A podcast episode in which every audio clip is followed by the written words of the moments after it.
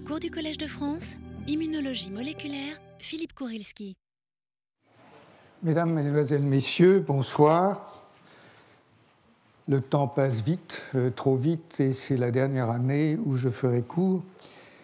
Et c'est pour cette raison que j'ai choisi un thème de cours qui est plutôt transversal et que j'ai intitulé Le hasard et la spécificité.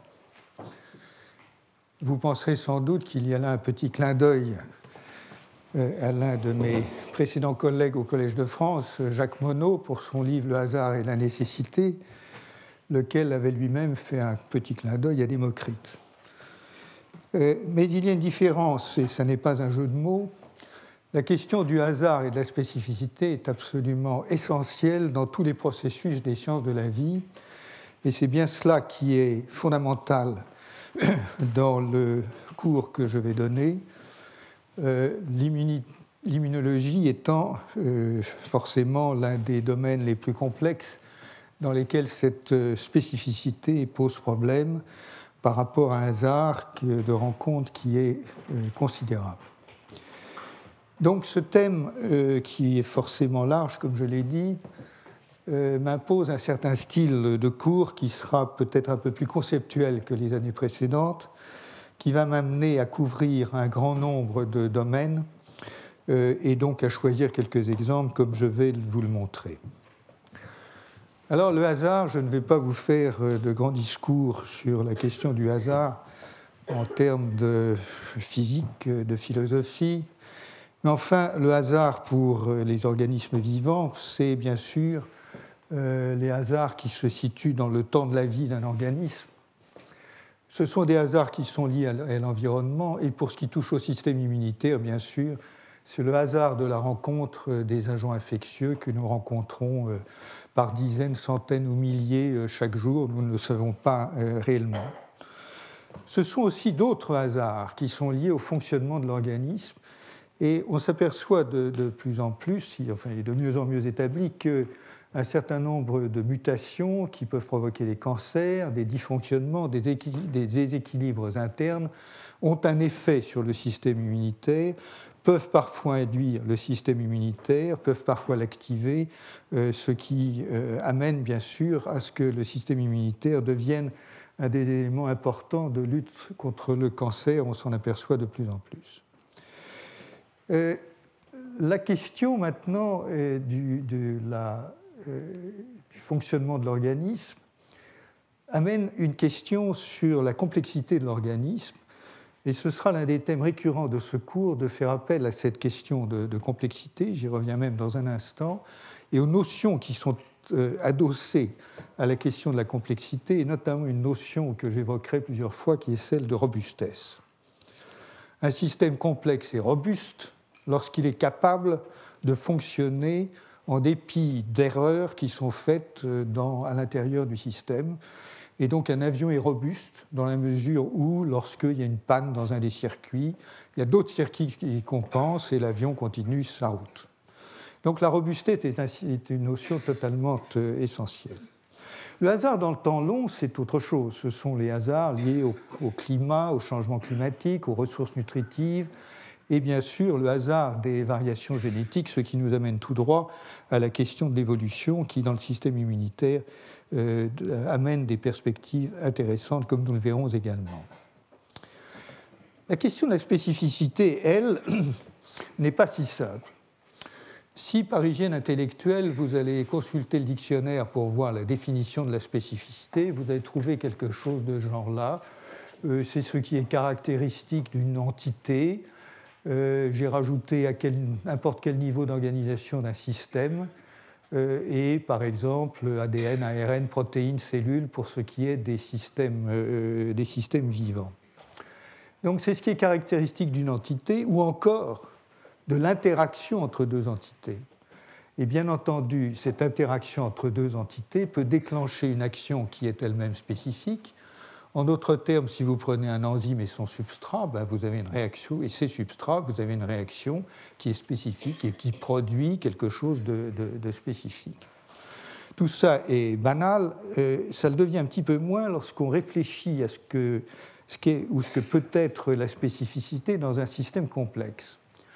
Qu'est-ce que c'est qu'un système complexe? C'est un système qui est constitué par de nombreuses entités euh, en interaction. Et donc la question de la spécificité du système complexe, euh, comment est-elle répercutée sur ces éléments et sur les, interactions entre ces, éléments? Et comme je vais vous le montrer, ce sera également l'un des thèmes de ce cours, euh, un des gros problèmes est de réduire le, système complexe à quelque chose qui soit analysable.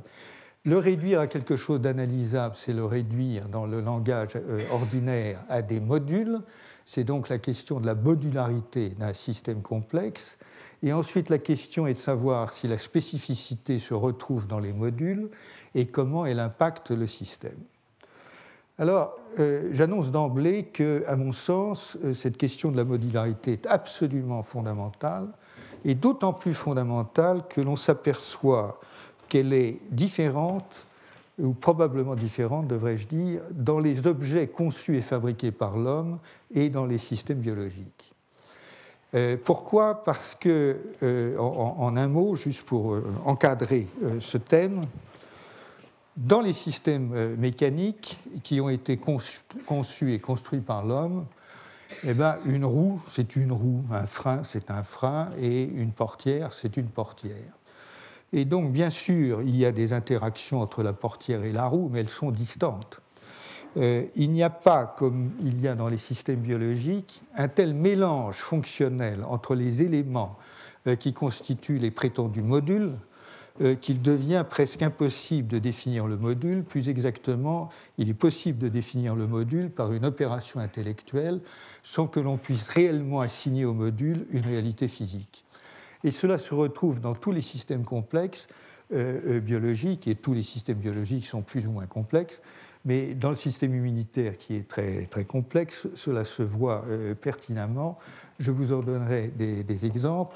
Et donc, si l'on veut bien analyser ou essayer de comprendre la spécificité dans les systèmes biologiques, on est forcé de s'éloigner des conceptions strictement mécanistes auxquelles nous sommes généralement habitués. Donc vous voyez que la question du hasard et de la spécificité, ça n'est pas si simple.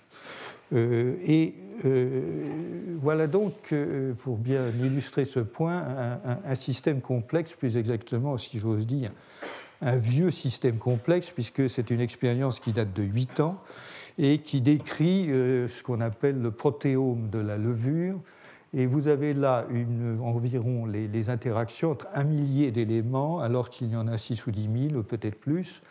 Euh, et vous voyez les interactions telles qu'on peut les déchiffrer avec un certain nombre de techniques que, je ne décris pas maintenant.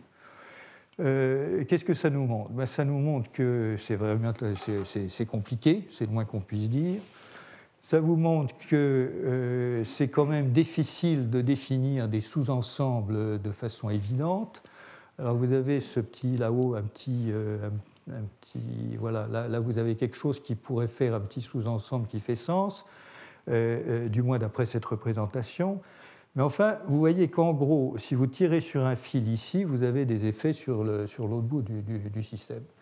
Et donc, encore une fois, c'est différent d'une voiture ou d'un avion. la roue et la portière, c'est quand même pas la même chose. Donc, il y, a quelque chose de, de, singulier dans ces systèmes complexes sur lesquels je, serai amené à, revenir. Dans un système complexe, vous, euh, êtes forcé de définir euh, des modules et des niveaux d'organisation. Alors, des niveaux d'organisation, c'est quoi? Ben, Chez l'homme, un niveau d'organisation, c'est la cellule, un autre, c'est l'organe, et un autre, c'est le corps entier. Le système immunitaire constitue un niveau d'organisation, etc., etc. Donc ce sont des sous-ensembles que l'on estime pertinents pour une raison euh, ou pour une autre. Je mentionne que euh, la définition d'un niveau d'organisation est plus ou moins arbitraire, et je le montrerai.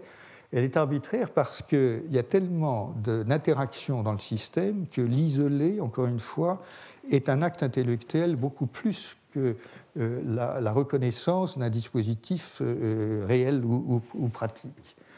Euh, en plus, bien entendu, ces niveaux ne sont pas indépendants. Ils interagissent tous les uns avec les autres. Et donc, la question du hasard et de la spécificité se pose à chacun des niveaux à propos des interactions entre les différents, niveaux et bien sûr au niveau de la totalité du système, de l'ensemble considéré, en l'espèce, pour ce qui nous concerne ici, euh, le système immunitaire.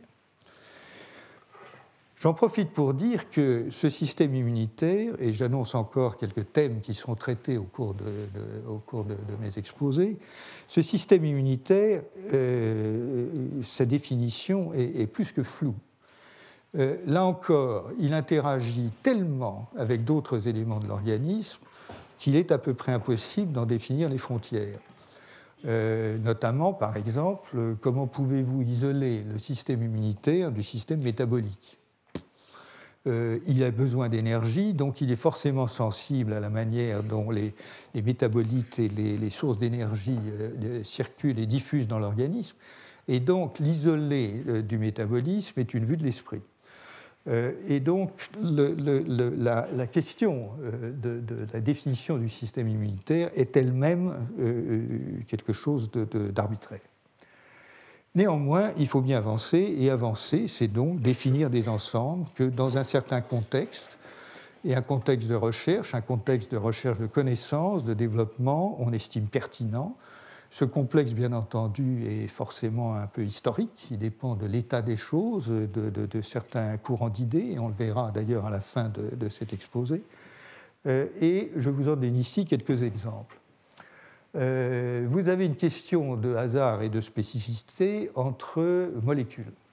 Donc, euh, évidemment, à l'intérieur du système immunitaire, comme dans d'autres euh, systèmes biologiques, vous avez toutes sortes d'interactions entre deux molécules. Et comme exemple, je prendrai l'exemple de la célèbre fameuse relation entre l'antigène et l'anticorps. vous avez le problème des molécules en interaction au sein d'une cellule. Et euh, je prendrai euh, assez rapidement comme exemple la question des cascades de signalisation. Euh, lorsque une cellule reçoit un signal à la surface, vous avez une cascade qui fait que le signal reçu à la surface est transmis jusqu'à des gènes dans le noyau. Comment ça se fait? Comment ça fonctionne? Ça implique des molécules, il faut qu'elles se rencontrent. Il faut donc que ce soit quelque part spécifique parce que sinon euh, le signal euh, activerait euh, n'importe quoi, et donc il y a de la spécificité là-dedans. C'est déjà un niveau un peu plus compliqué puisque ça, intervient à ça fait intervenir plusieurs molécules. Vous avez un problème de reconnaissance entre les cellules ou entre avec les interactions entre deux cellules.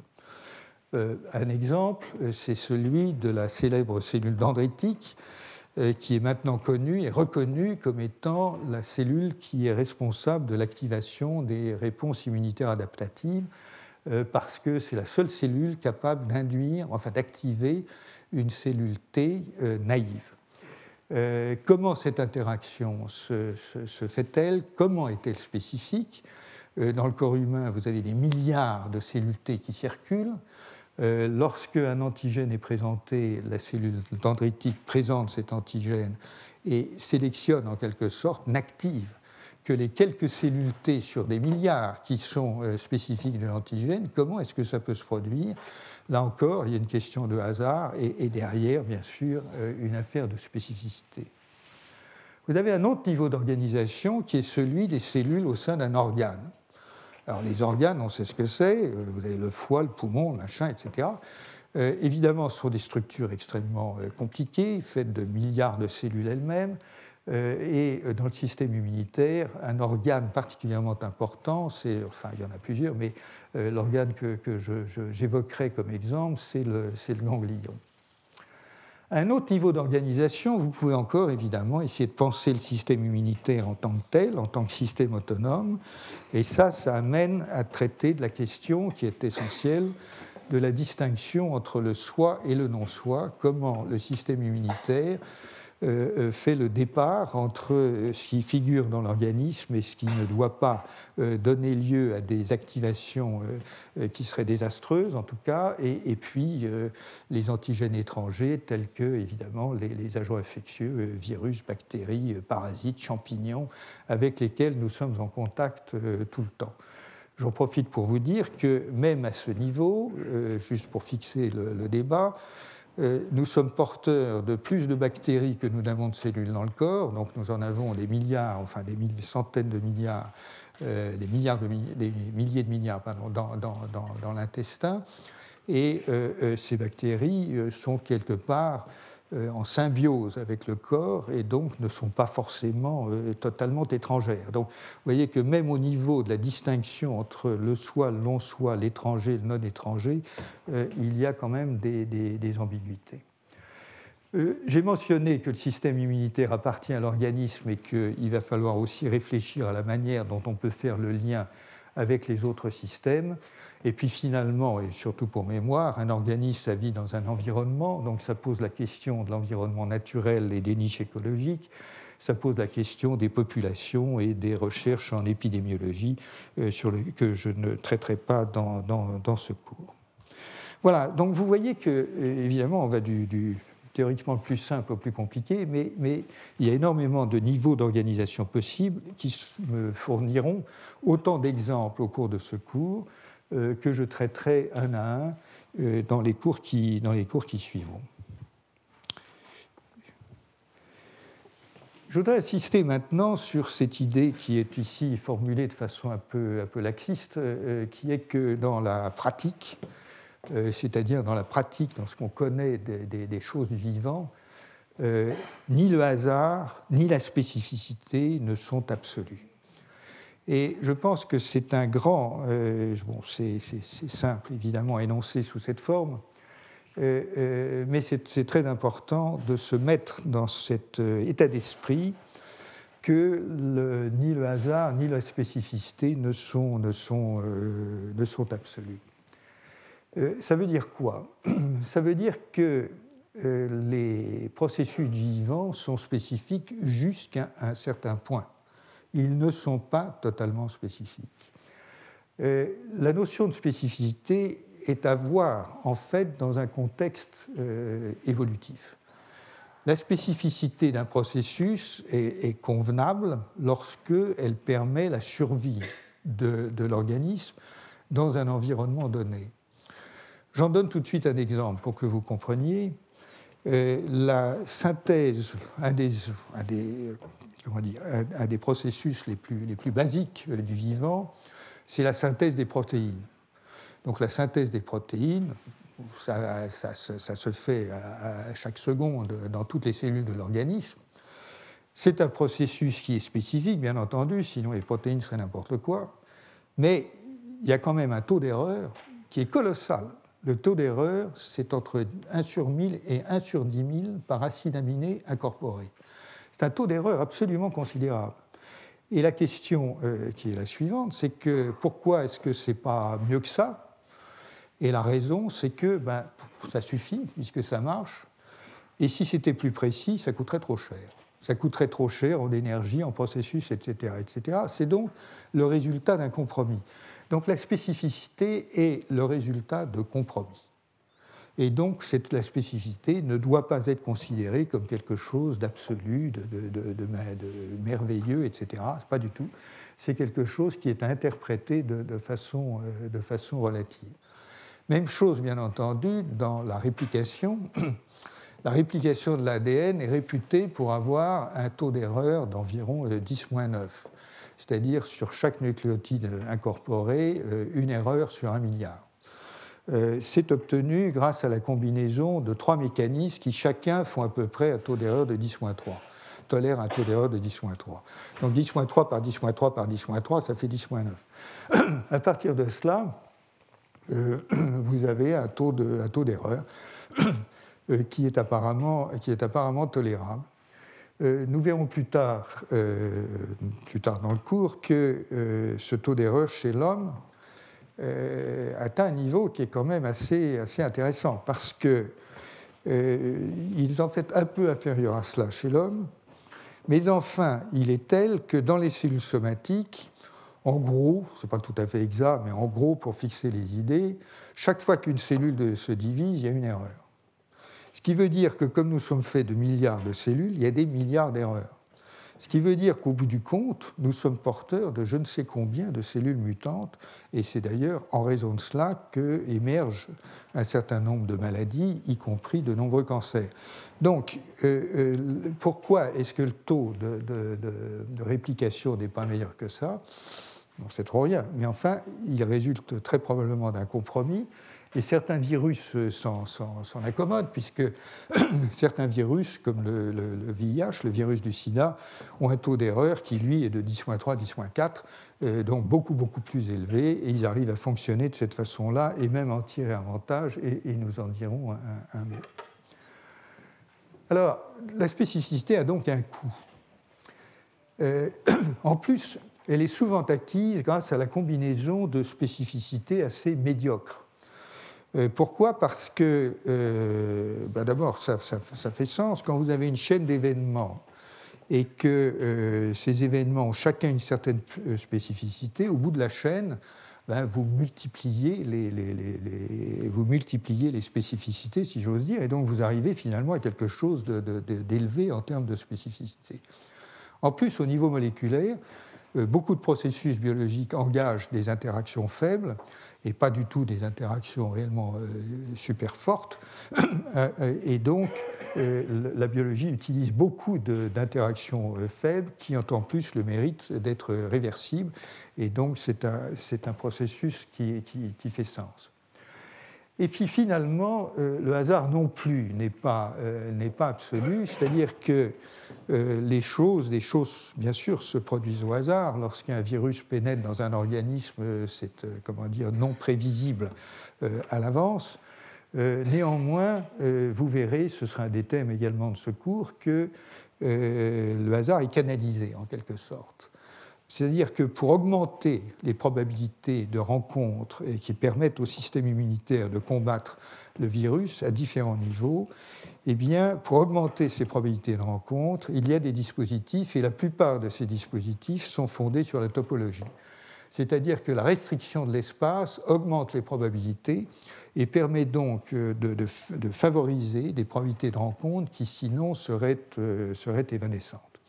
Donc il y a là un, autre principe qui est très important, qui est le principe de la topologie, qui est quelque chose qui est, à mon sens, a été euh, trop peu euh, analysé jusqu'à présent, et pour une excellente raison, c'est que c'est expérimentalement extrêmement difficile. Donc, dans la pratique, ni le hasard ni la spécificité ne sont, absolus. Alors, j'ai voulu vous présenter ici, j'ai voulu sortir complètement du champ pour, comment dire, secouer un peu les cerveaux, comme on dit en anglais, euh, et pour vous habituer à penser un tout petit peu autrement que dans le, comment dire, le, mode ordinaire euh, dans lequel on est habitué à, penser en immunologie en tout cas, ou dans lequel j'étais moi-même habitué à penser. Et donc j'aimerais vous parler un petit peu de vision, parce que au fond, euh, il y a quelque chose d'un petit peu analogue entre la vision et le système immunitaire. Pourquoi? Parce que le système immunitaire, il doit repérer, au fond, l'une de ses fonctions, c'est de repérer des anomalies, euh, euh, par exemple l'intrusion d'un agent infectieux dans l'organisme. Quand il y a un problème d'aiguille dans une botte de foin, parce que euh, vous vous coupez, vous avez une bactérie qui, pénètre dans l'organisme, vous voyez bien qu'il faut quand même pouvoir la repérer, ce n'est pas, pas évident. De la même manière, la, question dont on repère euh, par la vision des objets singuliers dans un, euh, tableau complexe, euh, c'est de la même manière repérer une aiguille dans une botte de foin.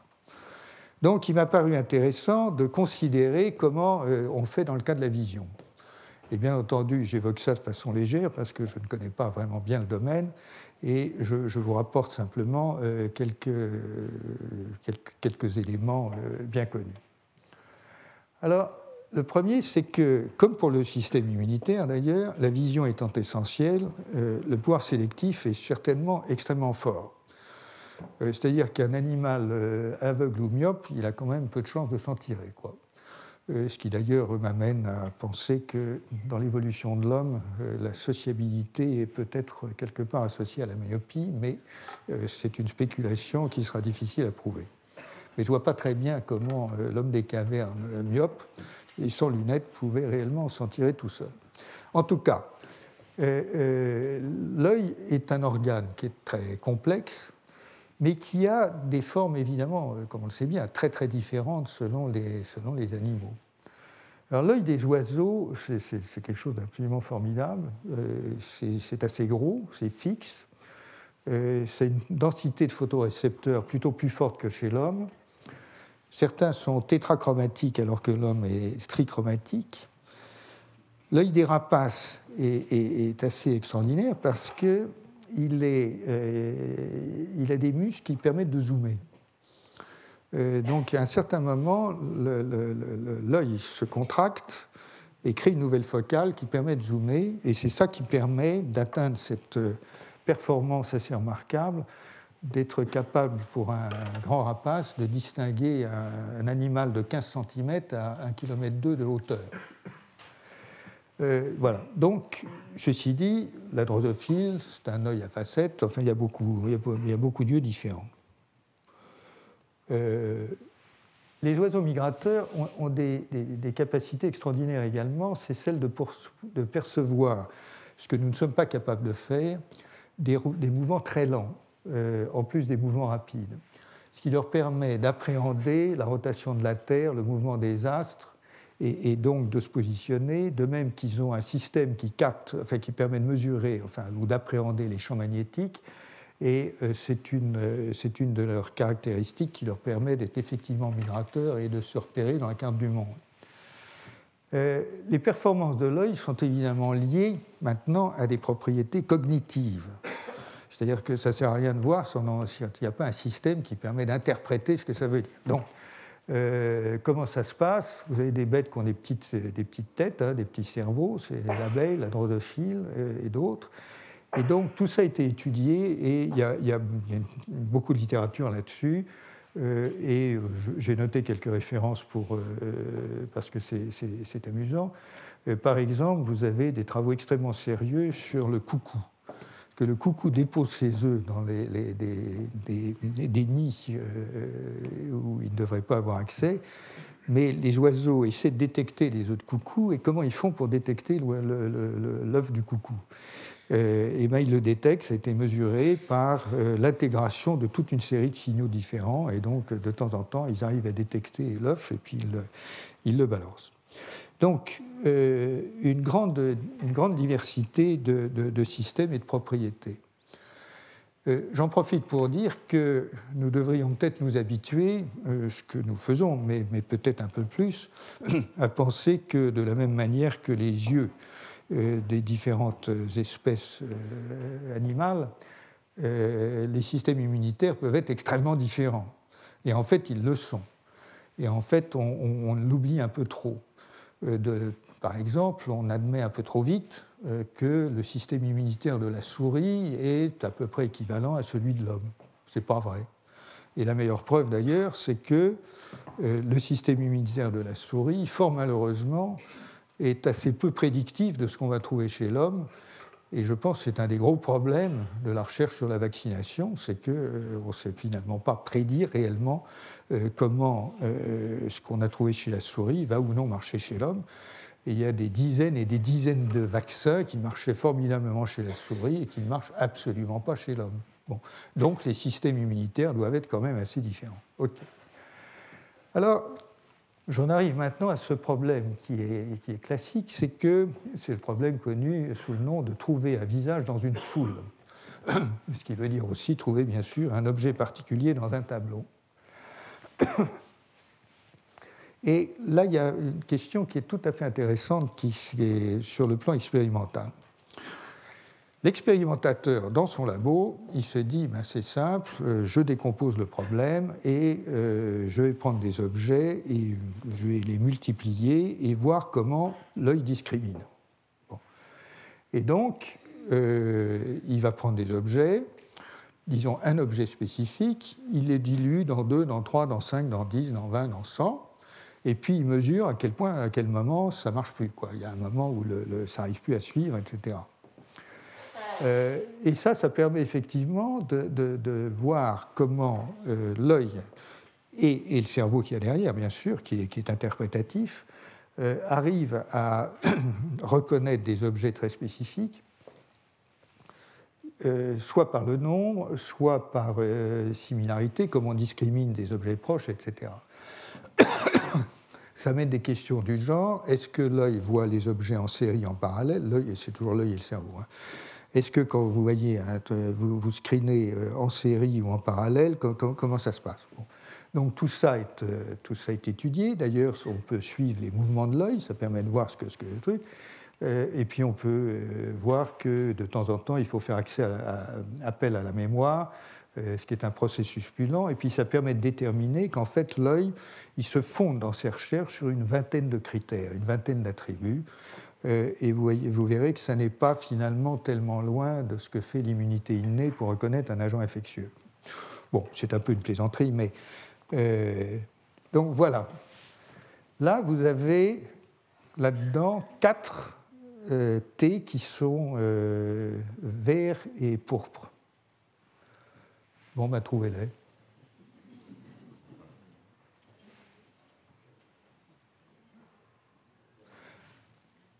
Bon, c'est pas si évident, hein. Hop. Ils sont là. Bon, alors vous avez peut-être trouvé tout de suite, pour moi, ça n'a pas été instantané. Euh, et donc, ça montre que même avec un schéma assez simple de ce type-là, euh, ben, ce n'est pas totalement évident. Alors, vous avez l'autre approche, qui est celle maintenant d'analyser des scènes naturelles.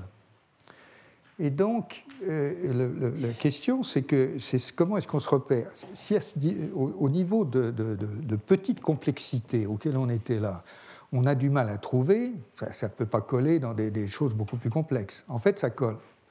Et donc, dans les scènes naturelles, euh, en fait, on se repère bien. Donc, ça vous montre que l'approche expérimentale, euh, qui paraît la, plus logique euh, et la plus scientifique, n'est pas forcément complètement congrue à, à, la réalité.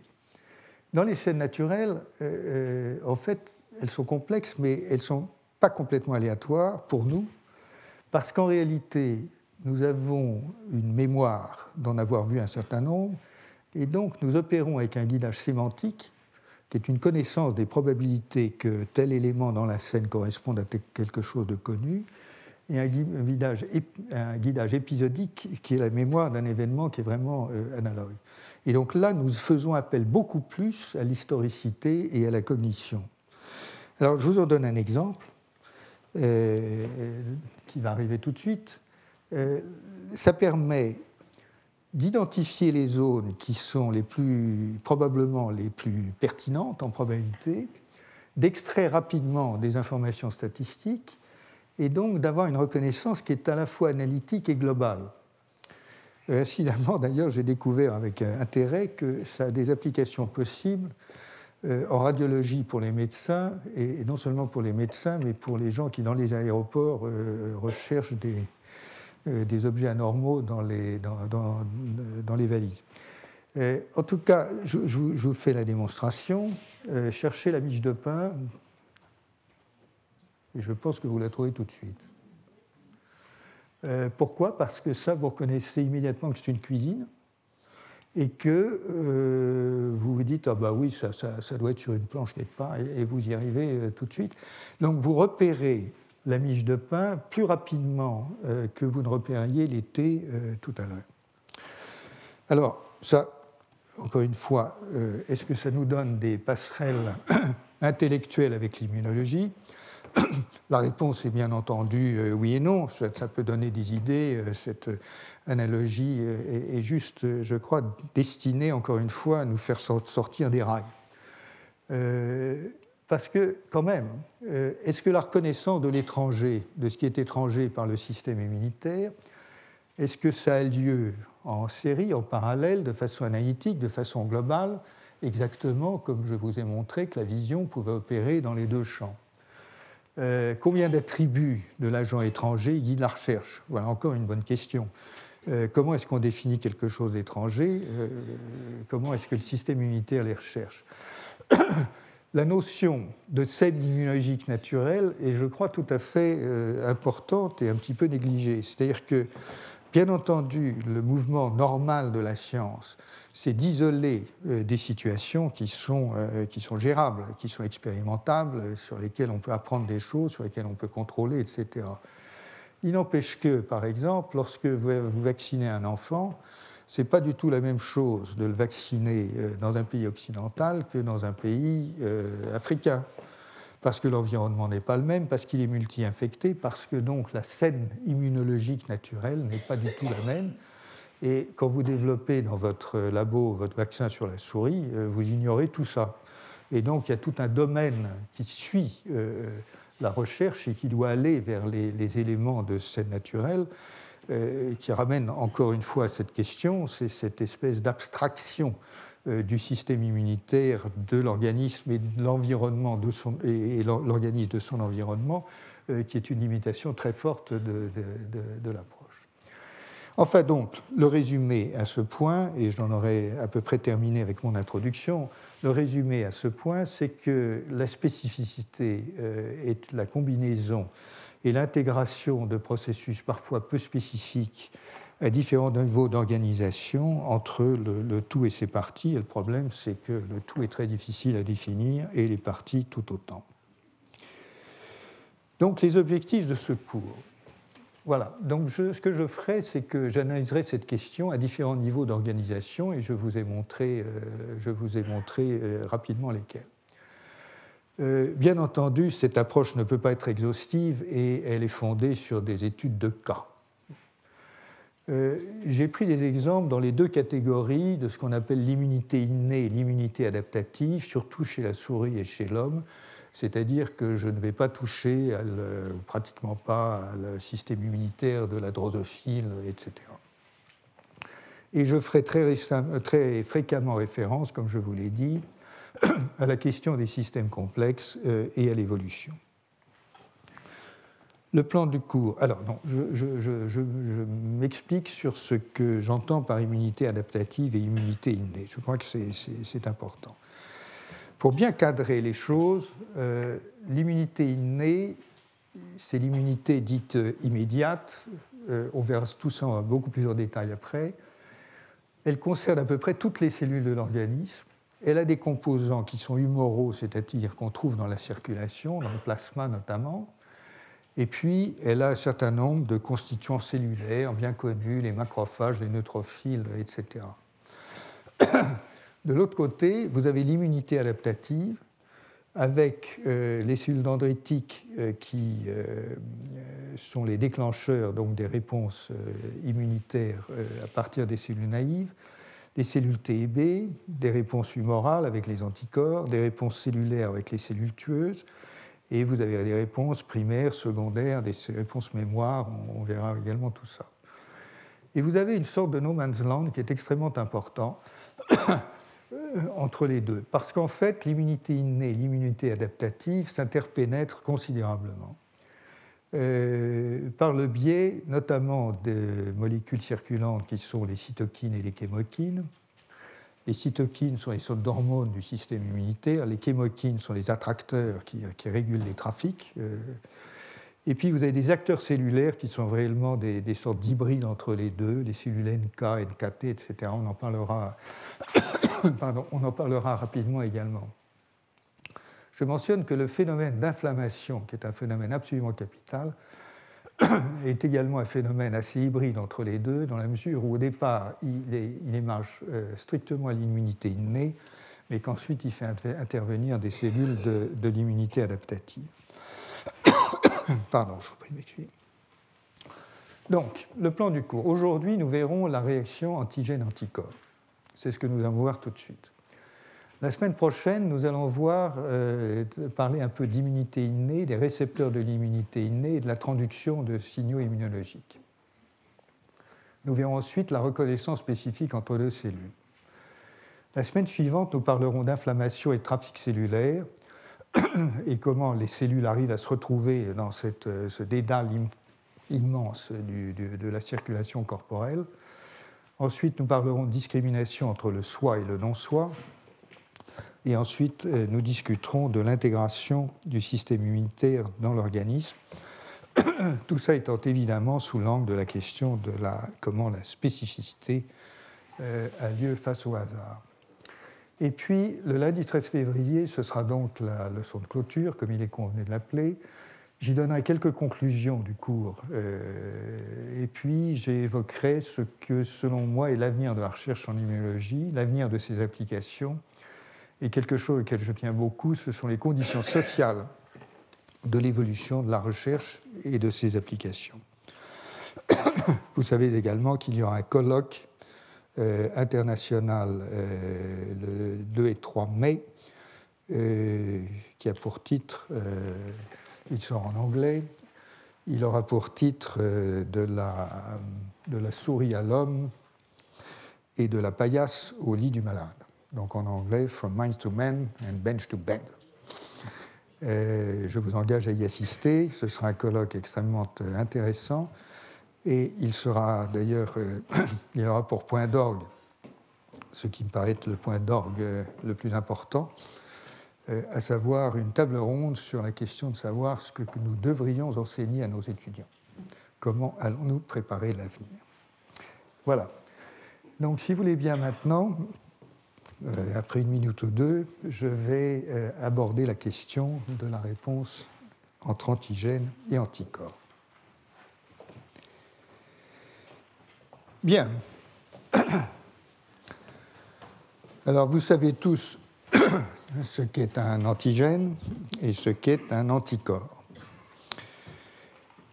la problématique a l'air simple. On est infecté par euh, un virus, une bactérie, un parasite, un champignon, peu importe. Et euh, quand tout va bien, on répond par la production d'anticorps spécifiques.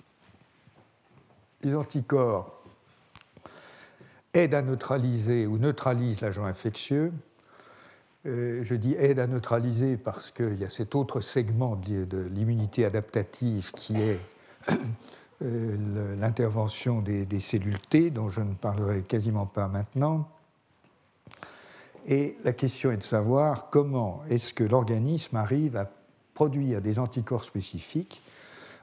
Et cette production euh, résulte d'une très longue chaîne d'événements euh, qui d'ailleurs fait intervenir autant l'immunité innée que l'immunité adaptative euh, avec ce qu'on appelle la maturation d'affinité des anticorps. Je vais revenir sur tout cela, bien entendu. Donc, si vous voulez, juste pour reprendre ce schéma et pour dire nous, sommes de ce côté-là, essentiellement avec la réponse humorale anticorps et voir comment cette réponse euh, se développe. Est-ce que les infections sont totalement aléatoires? Bon, pas tant que ça, parce que, euh, en fait, euh, elles dépendent de notre environnement et donc des niches écologiques et climatiques. Vous avez quand même moins de chances d'attraper la malaria ici qu'en Afrique. Euh, donc ce n'est pas, totalement, euh, pas totalement aléatoire. L'histoire individuelle, les voyages, les expositions répétées, les comportements sexuels, la vaccination, tout ça évidemment influence également sur les hasards d'une infection. Au niveau collectif, euh, vous avez évidemment des, problèmes d'épidémiologie. Vous avez l'histoire de l'espèce, dont on parlera un tout petit peu. Et vous avez l'histoire de l'agent infectieux et de son évolution en rapport avec l'autre. Et ça, j'y passerai un petit peu plus de temps. Mais juste pour vous donner un exemple, la polio est vraiment en voie d'être éradiquée. Euh, mais euh, il n'y a que trois sérotypes euh, de virus et ce n'est pas ce qu'on appelle un agent variable. La malaria, au contraire, est un agent infectieux, un parasite extrêmement variable. Le VIH est un agent infectieux extrêmement variable. Et pour l'instant, on n'a pas vraiment de vaccin ni contre la malaria, ni contre le VIH, alors qu'on a un vaccin depuis longtemps contre, contre la polio.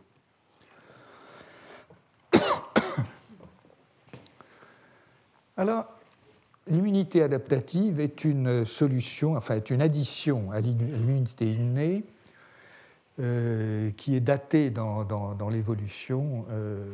et en gros, tous les vertébrés, tous les, tous les mammifères ont de l'immunité adaptative, les poissons aussi, et chez les poissons, il y a une sorte de, de, barrière entre les poissons qui ont des mâchoires et les poissons qui n'ont pas de mâchoire.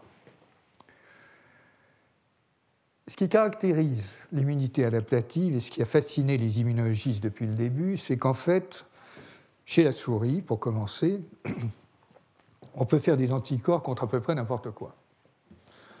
Alors, c'est assez surprenant quand on y pense parce que euh, ça veut dire qu'on est théoriquement capable de faire des anticorps contre des molécules qui ne sont pas encore nées dans l'imagination des chimistes. Ce qui veut dire que euh, finalement les anticorps que l'on qu'on peut faire produire à une souris sont capables de reconnaître euh, à peu près tout l'espace des formes. Hein, c'est ça que ça veut théoriquement dire. Alors, est-ce que c'est vrai C'est une version un petit peu romantique euh, d'une réalité expérimentale parce que, oui, on peut faire faire des anticorps euh, spécifiques d'à peu près n'importe quelle molécule, mais quand on regarde les protéines, on arrive à faire faire des, anticorps, euh, mais pas contre tous les motifs de la protéine. par exemple, quand vous avez une, molécule, comme un enzyme par exemple, qui a une cavité qui sert de, qui sert à, faire la, réaction euh, enzymatique. Généralement, l'anticorps va se coller à la surface euh, quelque part de, la molécule, mais ne trouvera pas le moyen d'aller pousser un, un, pseudopode, si je peux dire, à l'intérieur de la cavité. Ça, c'est parce que les régions CDR3, les régions hypervariables des anticorps, ne sont pas assez longues pour que ça se produise. Donc il y a quand même des contraintes euh, les, il y a quand même des contraintes dans les, capacités des anticorps qui fait qu'ils sont capables de beaucoup de choses, mais pas, de tout. Et je vous parlerai un peu plus tard des anticorps de camélidés. Euh, les chameaux, euh, les vigognes, ont des anticorps d'un type un peu différent qui ont des propriétés parfois plus singulières. Et puis vous avez une chimie très particulière qui est celle des aptamères, et donc on peut faire des, espèces d'anticorps de, nature complètement différente, in vitro, euh, en générant des, milliards de molécules à partir d'acides nucléiques euh, au hasard. Et euh, c'est assez intéressant de voir que l'on arrive à obtenir à peu près autant de spécificité qu'on peut le faire avec des anticorps. J'y reviendrai plus tard.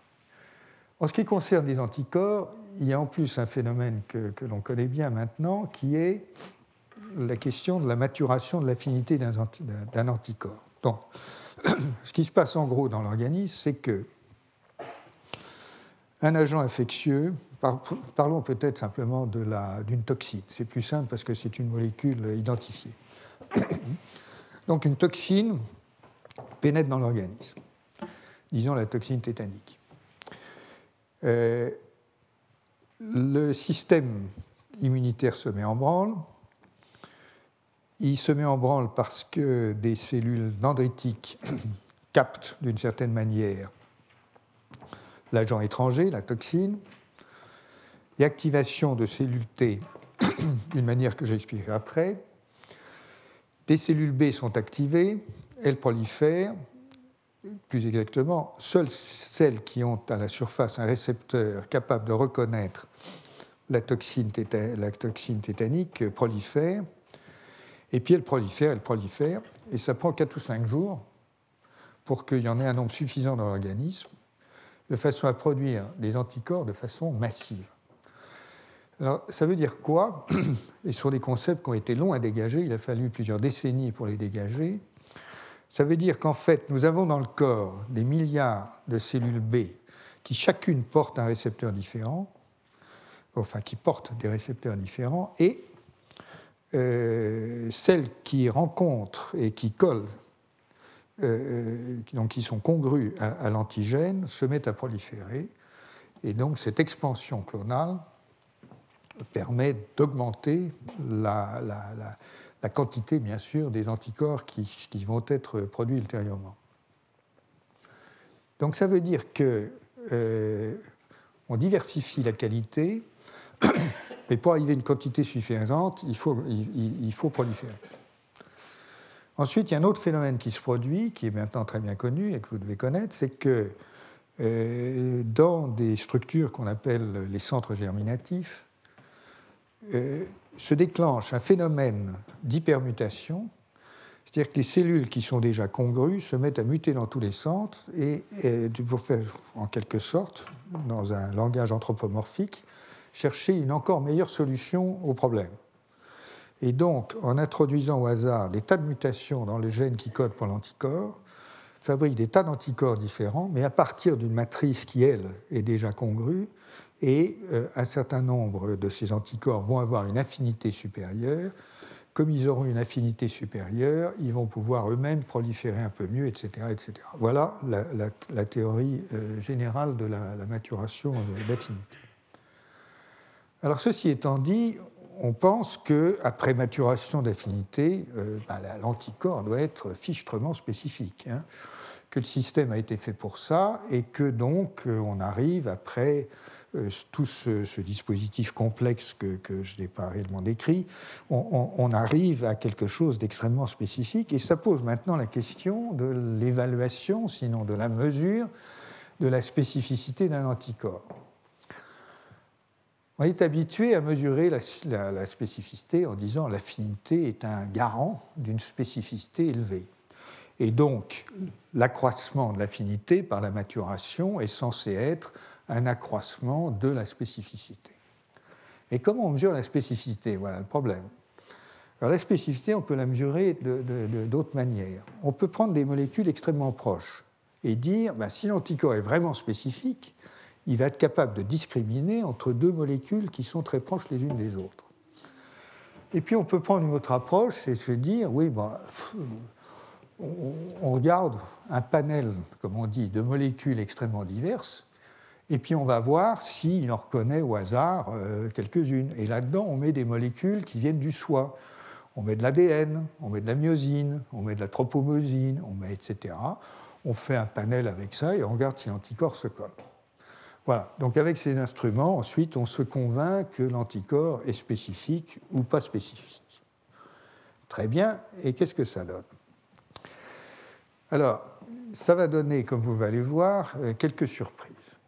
Mais avant d'en arriver là, je vais maintenant vous décrire un peu plus comment euh, le hasard est utilisé dans la génération des anticorps. Et donc je vais revoir ce qui est dans les, livres hein, sur la recombinaison somatique, l'hypermutation somatique et la commutation isotypique. Alors, la recombinaison somatique, c'est le réarrangement des gènes des morceaux de gènes qui codent pour les anticorps. L'hypermutation somatique, je vous l'ai décrite, c'est lorsqu'un gène et un anticorps, le gène qui code pour un anticorps donné, a été identifié et placé dans un centre germinatif, la manière dont l'hypermutation permet d'augmenter l'affinité. Le troisième phénomène, c'est la commutation isotypique, c'est-à-dire que tous les anticorps, des anticorps peuvent avoir euh, le même site de reconnaissance de l'antigène, mais avoir une autre partie de la molécule euh, euh, qui, qui, est différente parce qu'elle va avoir différentes propriétés, notamment se lier à différents types de cellules, comme, comme je vais vous le montrer très, très rapidement. Le point clé, c'est que euh, tout ceci est lié à des... Tout ceci est fait par hasard il y a dans le génome, et encore une fois, il a fallu des décennies pour, pour découvrir ce processus, il y a dans le génome des milliers de petits segments euh, qui sont capables d'être recombinés pour produire des gènes actifs. Et c'est ainsi que sont générées les deux chaînes lourdes et légères des anticorps qui elles-mêmes se recombinent théoriquement plus ou moins au hasard, qui elles-mêmes, etc., etc. Donc vous avez une combinaison de hasard qui, qui, qui font ça. Les acteurs moléculaires majeurs de, ça sont euh, des, enzymes qui s'appellent RAG1, RAG2, la terminale déoxynucléotidyltransférase et euh, l'AID, euh, dont, je vous parlerai un peu plus en détail. voilà en gros comment ça fonctionne. Encore une fois, tout ça est très connu, mais c'est tellement bien connu qu'il faut quand même des revues datant de, très récentes pour faire la synthèse de ce qu'on sait, parce qu'en fait, ça évolue quand même. Donc, ce qui est très connu ici, ça c'est le schéma de départ. Avec RAG1 et RAG2, qui sont donc des enzymes, vous voyez que euh, vous avez une recombinaison qui se produit, qui réassemble les fragments DJ, et puis ensuite le V, le D et le J, et ensuite ça se rassemble avec le C, et vous avez finalement le gène euh, au niveau de la transcription, pardon, et vous avez finalement le gène qui produit une chaîne complète. Euh, tout ceci se produit à partir d'une vaste région d'ADN, on va voir ça dans un instant, qui porte encore une fois des centaines ou des milliers de ces segments et qui, qui recombine ça théoriquement au hasard. Ensuite, ce qui se passe, c'est que vous avez cette enzyme, l'AID, qui fait deux choses. Elle intervient pour provoquer des hypermutations somatiques et elle intervient aussi pour euh, faire ce qu'on appelle la commutation isotypique, c'est-à-dire changer la région constante euh, selon les classes connues, IgM, IgG, etc. Et donc, ce sont deux processus différents qui, curieusement, sont catalysés par la même enzyme. Euh, ce qui n'est pas sans poser quelques questions, comme vous allez le voir. Donc voilà le schéma général tel qu'il est dans les bouquins. Voilà le schéma tel qu'il est dans une revue encore plus récente euh, et qui appelle euh, l'attention sur un des thèmes importants, euh, je crois, qui est le suivant. C'est que c'est bien beau de faire des schémas sur le papier, mais en fait, ça se produit dans l'espace. Ça se produit dans l'espace, et c'est là où on voit que le hasard est en quelque sorte canalisé. C'est-à-dire que ces processus requièrent une certaine structuration ou déstructuration de la chromatine. Alors, c'est un domaine en soi qui est extraordinairement complexe, mais la question est la, suivante. Quand vous avez des morceaux de gènes qui sont éloignés de kilobases sur le génome, pourquoi est-ce qu'ils vont se rencontrer au hasard? Comment ça se fait? A priori, d'ailleurs, il devrait y avoir un effet de distance. Peut-être que ce qui est plus proche devrait être plus, probable que ce qui est, etc. Oui, il y a un petit peu d'effet de distance, ça a été, euh, répertorié. Mais ce n'est pas vraiment comme ça que les choses s'organisent, parce qu'en réalité, le système fait des boucles, etc., et s'organise dans des espèces de, de centres euh, de recombinaison, recombination centers, qui orchestre euh, la recombinaison et qui, euh, dans, des, dans des sites qui incluent les enzymes en question. Alors, ce que ça veut dire, c'est que on peut essayer de raisonner à contrario et se dire bon, ben ça c'est un mécanisme, qu'est-ce qui se produirait si ça n'existait pas? Je pense que si ça n'existait pas, euh, il est possible, je n'en sais rien, mais il est possible que ça prendrait des, des années avant d'arriver. C'est-à-dire que ce que fait ce système, c'est d'accroître les probabilités de rencontre et ensuite d'organiser la catalyse de façon à ce que ça ait lieu. Donc j'utilise cet exemple pour vous dire que, et vous montrer que, à mon sens, euh, c'est un exemple où la question de la topologie est totalement essentielle c'est de la topologie intracellulaire, c'est de la topologie de la chromatine, et euh, je pense que c'est une question extrêmement générale que nous allons retrouver d'ailleurs plus tard, et que l'on peut formuler comme ça. Les chromosomes, comme vous savez, dans chaque cellule humaine, vous avez un mètre d'ADN à peu près. Tout ça est organisé, condensé, etc. Et il y a une organisation des chromosomes qui est telle qu'il faut décondenser certaines régions pour permettre la transcription notamment, mais également des phénomènes comme celui-là, qui sont des phénomènes euh, de, recombinaison. La manière dont ces évolutions structurelles des chromosomes, des zones actives de la chromatine, de l'hétérochromatine, la manière dont tout cela est organisé, fonctionne, est en train euh, d'être euh, de mieux en mieux compris Enfin, c'est quand même pas, pour l'instant, pour moi en tout cas, d'une clarté totale. C'est un sujet de recherche extrêmement actif et important. Pourquoi est-ce que c'est compliqué? Parce qu'il faut évidemment arriver à appréhender ce qui se passe dans l'espace. Pour ça, il faut des techniques. Alors comment on fait? Il y en a un certain nombre. Par exemple, vous, vous pouvez prendre des sondes fluorescentes, faire des hybridations spécifiques avec des bouts de séquences qui sont complémentaires de zones précises du génome. Et puis, euh, si vous avez une résolution suffisante, vous arrivez à voir, et plusieurs couleurs bien entendu, pour repérer les différents morceaux que vous voulez voir, vous pouvez repérer euh, par l'image euh, ce qui se passe. Avec une certaine résolution, je crois qu'aujourd'hui, la, meilleure est de quelques dizaines de, nanomètres. Mais enfin, s'il y a des zones qui étaient loin et que vous retrouvez là, c'est qu'il s'est passé quelque chose. Donc ça, c'est une manière de faire. Une autre manière de faire, c'est d'utiliser des, astuces qui sont cette fois des astuces de séquençage. C'est-à-dire que si elle est repliée, si l'ADN se replie et se touche quelque part, si avec des agents chimiques vous faites des, liaisons chimiques, vous pouvez ensuite dégrader, purifier tout ce qui est lié, séquencer et ensuite repérer dans la séquence totale du génome les séquences euh, qui, sont, qui, qui ont été euh, liées. Si ces séquences étaient à des kilomètres sur le génome, eh bien vous dites oui, il y a des boucles qui sont formées. Alors, je passe très rapidement sur un domaine qui est en pleine, euh, pleine euh, explosion, qui est, qui, est, très difficile encore une fois, mais qui est en pleine explosion, et qui nous indique que, euh, effectivement, toute la vie cellulaire est occupée par ces, ces remaniements de la chromatine, euh, qui se produisent à tout moment, à tout instant, euh, en fonction des, états d'activation de la cellule et des signaux qu'elle reçoit. Et donc, c'est un domaine qui est complètement euh, ouvert et qui, je pense, amènera, beaucoup de, découvertes importantes.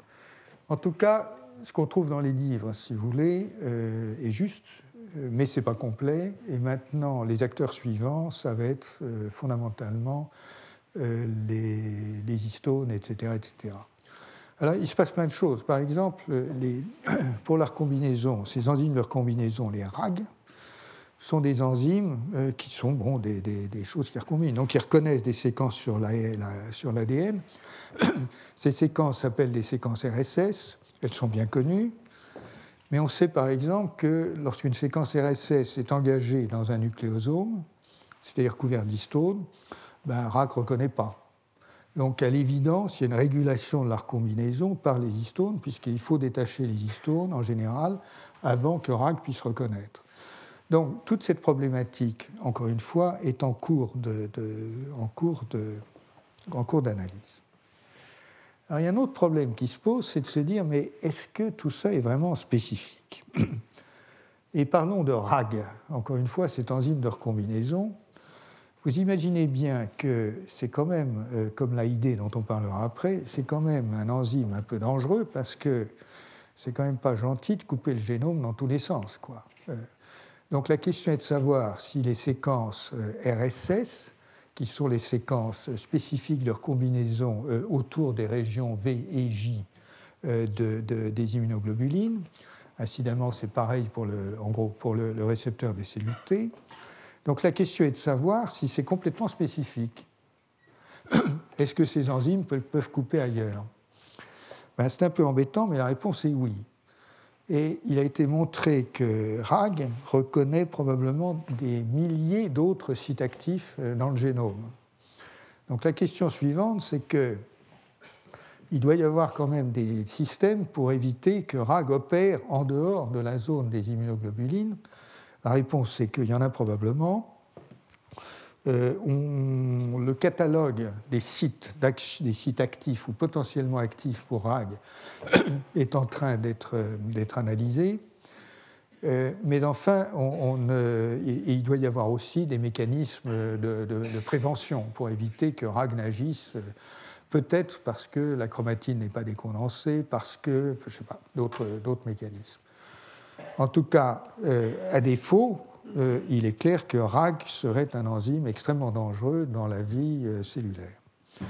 Alors on va voir ça avec plus en détail avec euh, l'AID. Alors l'AID, c'est un enzyme intéressant parce que c'est un enzyme qui déamine les, les cytidines. AID déamine l'ADN et pas l'ARN. Donc ce que fait l'AID, c'est un enzyme qui attaque les, cytosines et les transforme en uracile. Après réplication, ben, ça, fait une mutation. Autre processus, l'uracile peut être excisé par un enzyme qui s'appelle l'uracile DNA glycosylase, et ensuite ça entraîne une réplication erronée, et ça peut entraîner des coupures possibles par euh, un certain type de nucléase qui s'appelle AP. Bon. Le point est que, et c'est l'une des explications pour le fait que l'AID intervient également euh, dans le deuxième processus qui est celui de la commutation isotypique, le, problème est, le point est que si les coupures double brin ont lieu tout près l'une de l'autre, euh, si les coupures pardon, ont lieu tout près l'une de l'autre, ça peut faire des coupures double brin et entraîner la recombinaison et expliquer une partie du phénomène de commutation isotypique. Je vais vous l'expliquer dans un instant. Donc, cette enzyme AID euh, n'attaque que les régions transcrites, ou fondamentalement les, régions qui sont transcrites. Donc c'est un moyen de contrôle très important, c'est que euh, les, zones dans lesquelles l'hypermutation a lieu sont des zones théoriquement exprimées. Je dis théoriquement parce qu'il y a quelques exceptions.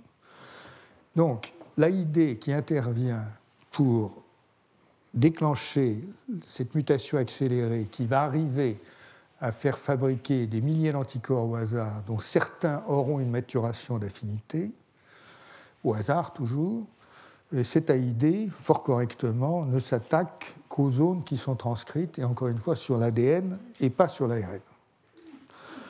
Donc, ça a l'air tout à fait euh, cohérent. L'AID est elle aussi forcément une enzyme dangereuse? Toute enzyme qui entraîne des mutations dans le génome est potentiellement extrêmement dangereuse. La régulation de l'AID est un, truc euh, impossible. Il y a 19 facteurs de transcription répertoriés, enfin une vingtaine. Il y a deux micro-RNA qui ont été identifiés. Euh, il y a une régulation de type cytoplasmique versus euh, nucléaire. Il y a une phosphorylation, il y a plein de choses. Bon. Mais enfin, c'est un peu la routine en matière de régulation maintenant les facteurs de transcription un petit peu spécifiques sont régulés de, façon extraordinairement complexe. Là encore, la question est de savoir à quel point l'AID est spécifique. La réponse est que l'AID agit sur d'autres gènes. il a été évalué que l'AID dans les cellules B, dans lesquelles elle est censée fonctionner, agit possiblement sur 6000 autres gènes mais on trouve également de l'AID dans des cellules qui ne sont pas forcément censées euh, l'exprimer.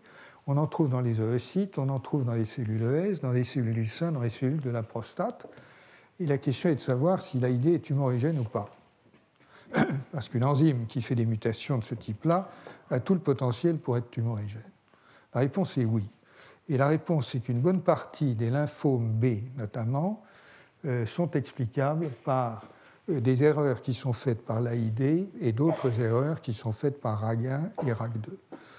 Donc si vous voulez, ici encore, vous voyez bien que quelque chose qui est censé être extraordinairement spécifique, euh, qui est censé, et comme c'est en plus hyper dangereux, être extrêmement contrôlé, fait l'objet quelque part d'une sorte de compromis, c'est-à-dire qu'on pourrait imaginer que l'évolution aurait sélectionné quelque chose d'encore mieux euh, plus spécifique et mieux foutu que ça, euh, ben non.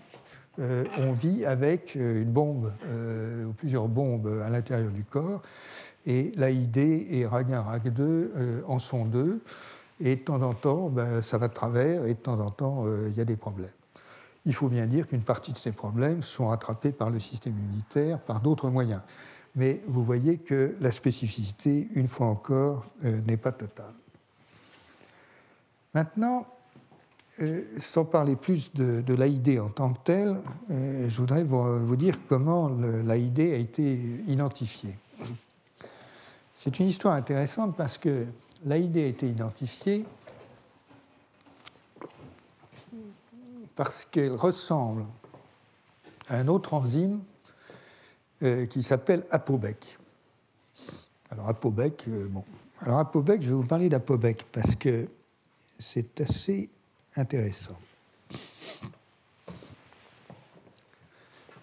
On peut poser la, question de façon un peu plus large en disant, bon, voilà, l'AID, c'est un enzyme qui édite, comme on dit, euh, l'ADN, des gènes.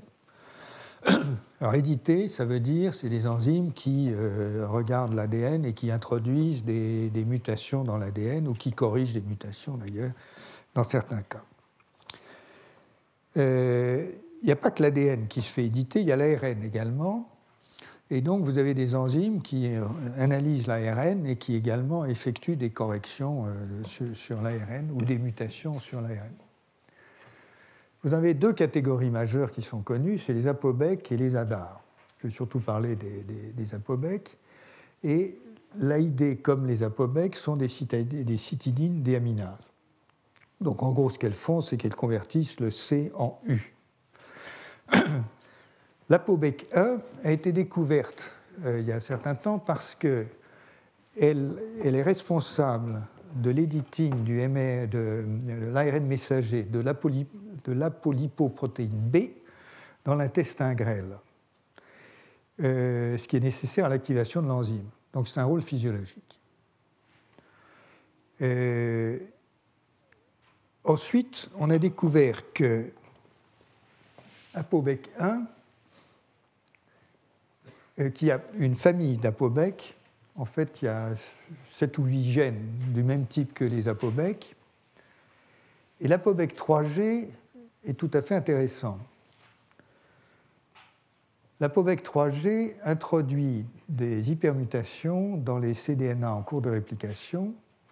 Et le point intéressant, c'est que c'est un, un antagoniste de la protéine VIF du VIH. Donc, si vous prenez un, VIH qui n'a pas la protéine VIF, ce qu'on sait faire aujourd'hui, euh, vous vous rendez compte que le VIH est, complètement inactivé.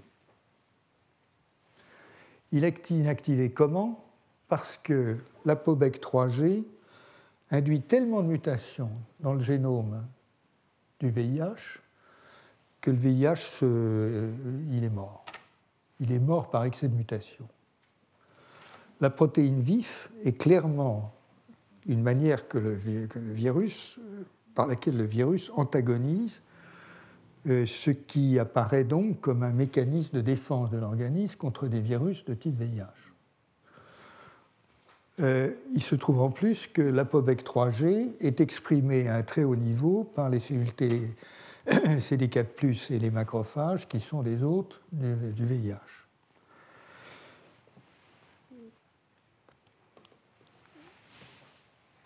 C'est très spécifique de l'homme, c'est-à-dire qu'il a été montré que l'apobec 3G du singe vert africain, qui n'est pas très loin de l'homme, euh, pas à être, n'est plus spécifique de, la protéine vif. Plusieurs autres apobecs, puisque c'est une famille, ont été, ont analysés et euh, antagonisent plusieurs rétrovirus euh, et d'ailleurs le virus de l'hépatite B, ainsi qu'un virus associé à l'adénovirus qui s'appelle l'AAV. Donc, ce que nous voyons ici, c'est que l'AID fait partie d'une famille de gènes de l'immunité innée finalement. L'immunité innée, c'est l'immunité adaptative. Hein. ça n'a rien à voir avec l'immunité adaptative. Ce sont les, défenses des cellules qui leur permettent de contrôler la croissance d'un certain nombre d'agents infectieux. Et la plupart des cellules ont des gènes euh, qui activent, on verra ça la semaine prochaine d'ailleurs, euh, des interférons, des choses, des, molécules qui ont des actions antivirales euh, ou anti-infectieuses directes. Donc les apobecs sont en fait des membres de l'immunité innée. Et donc, euh, je crois que le, message ici, c'est que l'AID, qui est un parangon, si je peux dire, de l'immunité adaptative, est sorti de l'évolution à partir de molécules de l'immunité innée.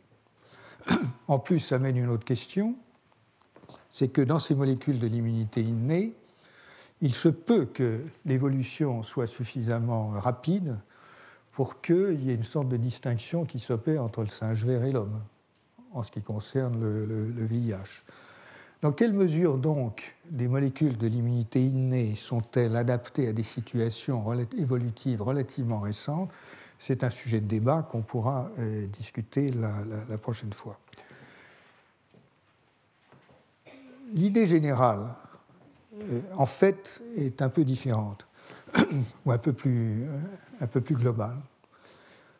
Nous sommes, comme vous le savez, nous, enfin nos génomes, nous sommes bourrés de rétrovirus. Mais bourrés, bourrés, bourrés. Nos génomes sont des cimetières de rétrovirus. 20-30% du génome humain, on, dit couramment hein, que 5% du génome humain est utilisé pour coder pour des protéines. En fait, c'est peut-être plutôt 3% ou 1,5% que, que 5%. Mais enfin, si on ajoute les régions régulatrices, un tas de trucs, euh, je crois qu'on peut se satisfaire d'un 5%. D'accord. Il reste 95% du génome dont on ne sait pas trop à quoi il fait, à quoi il sert, sauf qu'on découvre qu'il n'est pas du tout euh, inoffensif ou inactif comme on le croyait avant. Là-dedans, vous avez plein de rétrovirus euh, et visiblement, euh, les génomes ont fait l'objet d'invasions par des infections internes de rétrovirus qui ont proliféré.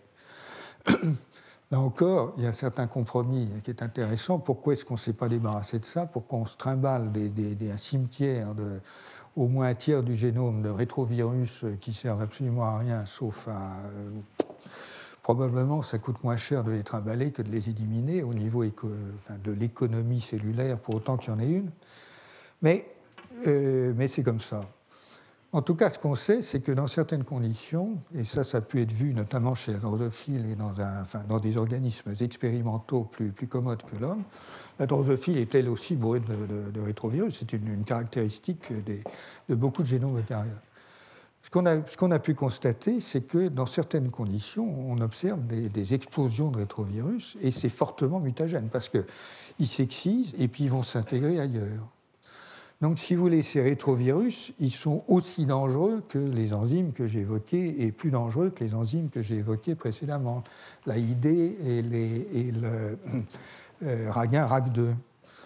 Donc, c'est euh, euh, l'idée générale, c'est qu'il doit y avoir, et il y a, parce qu'on le sait maintenant de façon extrêmement détaillée, il y a dans les, organismes, et chez l'homme en particulier, des systèmes extrêmement sophistiqués de contrôle des rétrovirus endogènes.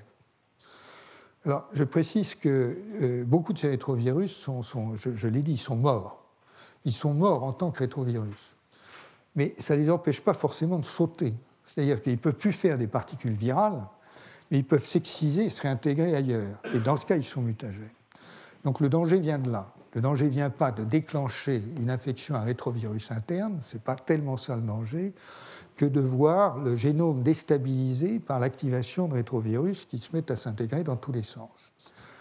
Donc l'idée, c'est que les apobecs sont peut-être un système probablement assez ancestral, ou assez ancien qui était développé, qui s'est développé, pardon, euh, comme un système de contrôle des rétrovirus euh, euh, intégrés dans les génomes.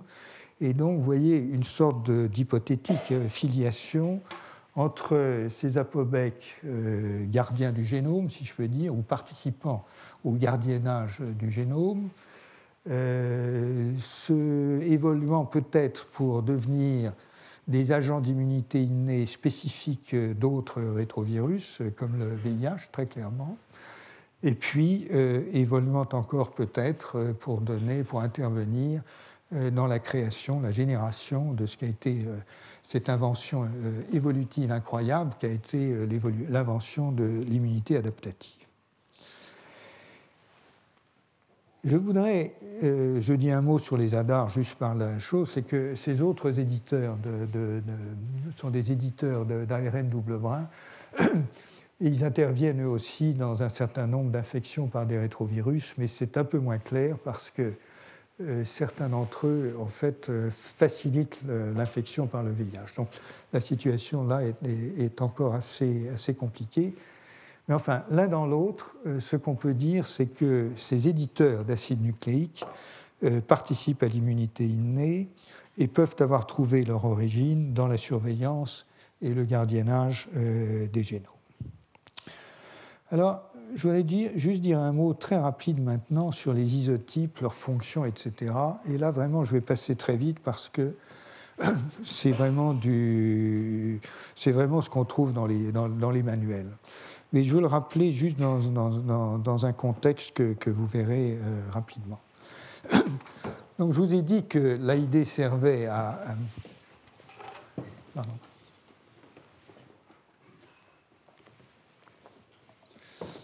Je vous ai dit que l'AID servait aussi à la commutation isotypique et que la commutation isotypique, c'était un échange des régions constantes que vous voyez figurer ici, euh, comme on s'est représenté dans, les manuels, donc avec euh, les IgM, les IgD, les IgG, les IgE, les IgA. Voilà. Donc ça, c'est la distribution des, des isotypes qui correspondent dans le génome à des régions constantes et donc le, processus de recombinaison isotypique, c'est le processus qui conduit à échanger une région euh, CMU qui correspond aux IgM par une région IgG par exemple. Euh, et c'est ça que catalyse l'AID dans un dispositif euh, qui n'est pas encore totalement élucidé, qui est forcément différent de l'hypermutation somatique. Et effectivement, on a repéré que le C-terminus de l'AID ne joue pas le même rôle dans les deux cas, etc. Je crois que ça veut dire simplement que l'AID est commun aux deux processus. Et donc, quand on n'a plus d'AID, on bloque les deux processus. Mais l'AID est associé à des partenaires différents dans les deux processus, et donc les deux processus sont différents. Voilà. Ce n'est pas plus compliqué que ça. Alors, vous rappelez la géométrie des IgA, qui peuvent être dimériques, mais surtout pentamériques. Vous rappelez que euh, ces différents anticorps donc, il s'agit d'anticorps qui ont exactement la même spécificité. Hein. Ils reconnaissent le même antigène, ils ont exactement la même spécificité. Simplement, ils ont des régions constantes différentes. Mais vous voyez ici qu'ils ont des fonctions effectivement différentes dans l'opsonisation, dans euh, la liaison avec les, les, cellules NK, euh, dans l'activation du complément, euh, etc. Mais ce que je voulais surtout vous montrer, c'est pour ça que j'ai pris ces, ces clichés, c'est que ils ont des distributions très différentes dans l'organisme. Et là encore, euh, on travaille beaucoup sur les IgG parce qu'on les trouve dans le plasma.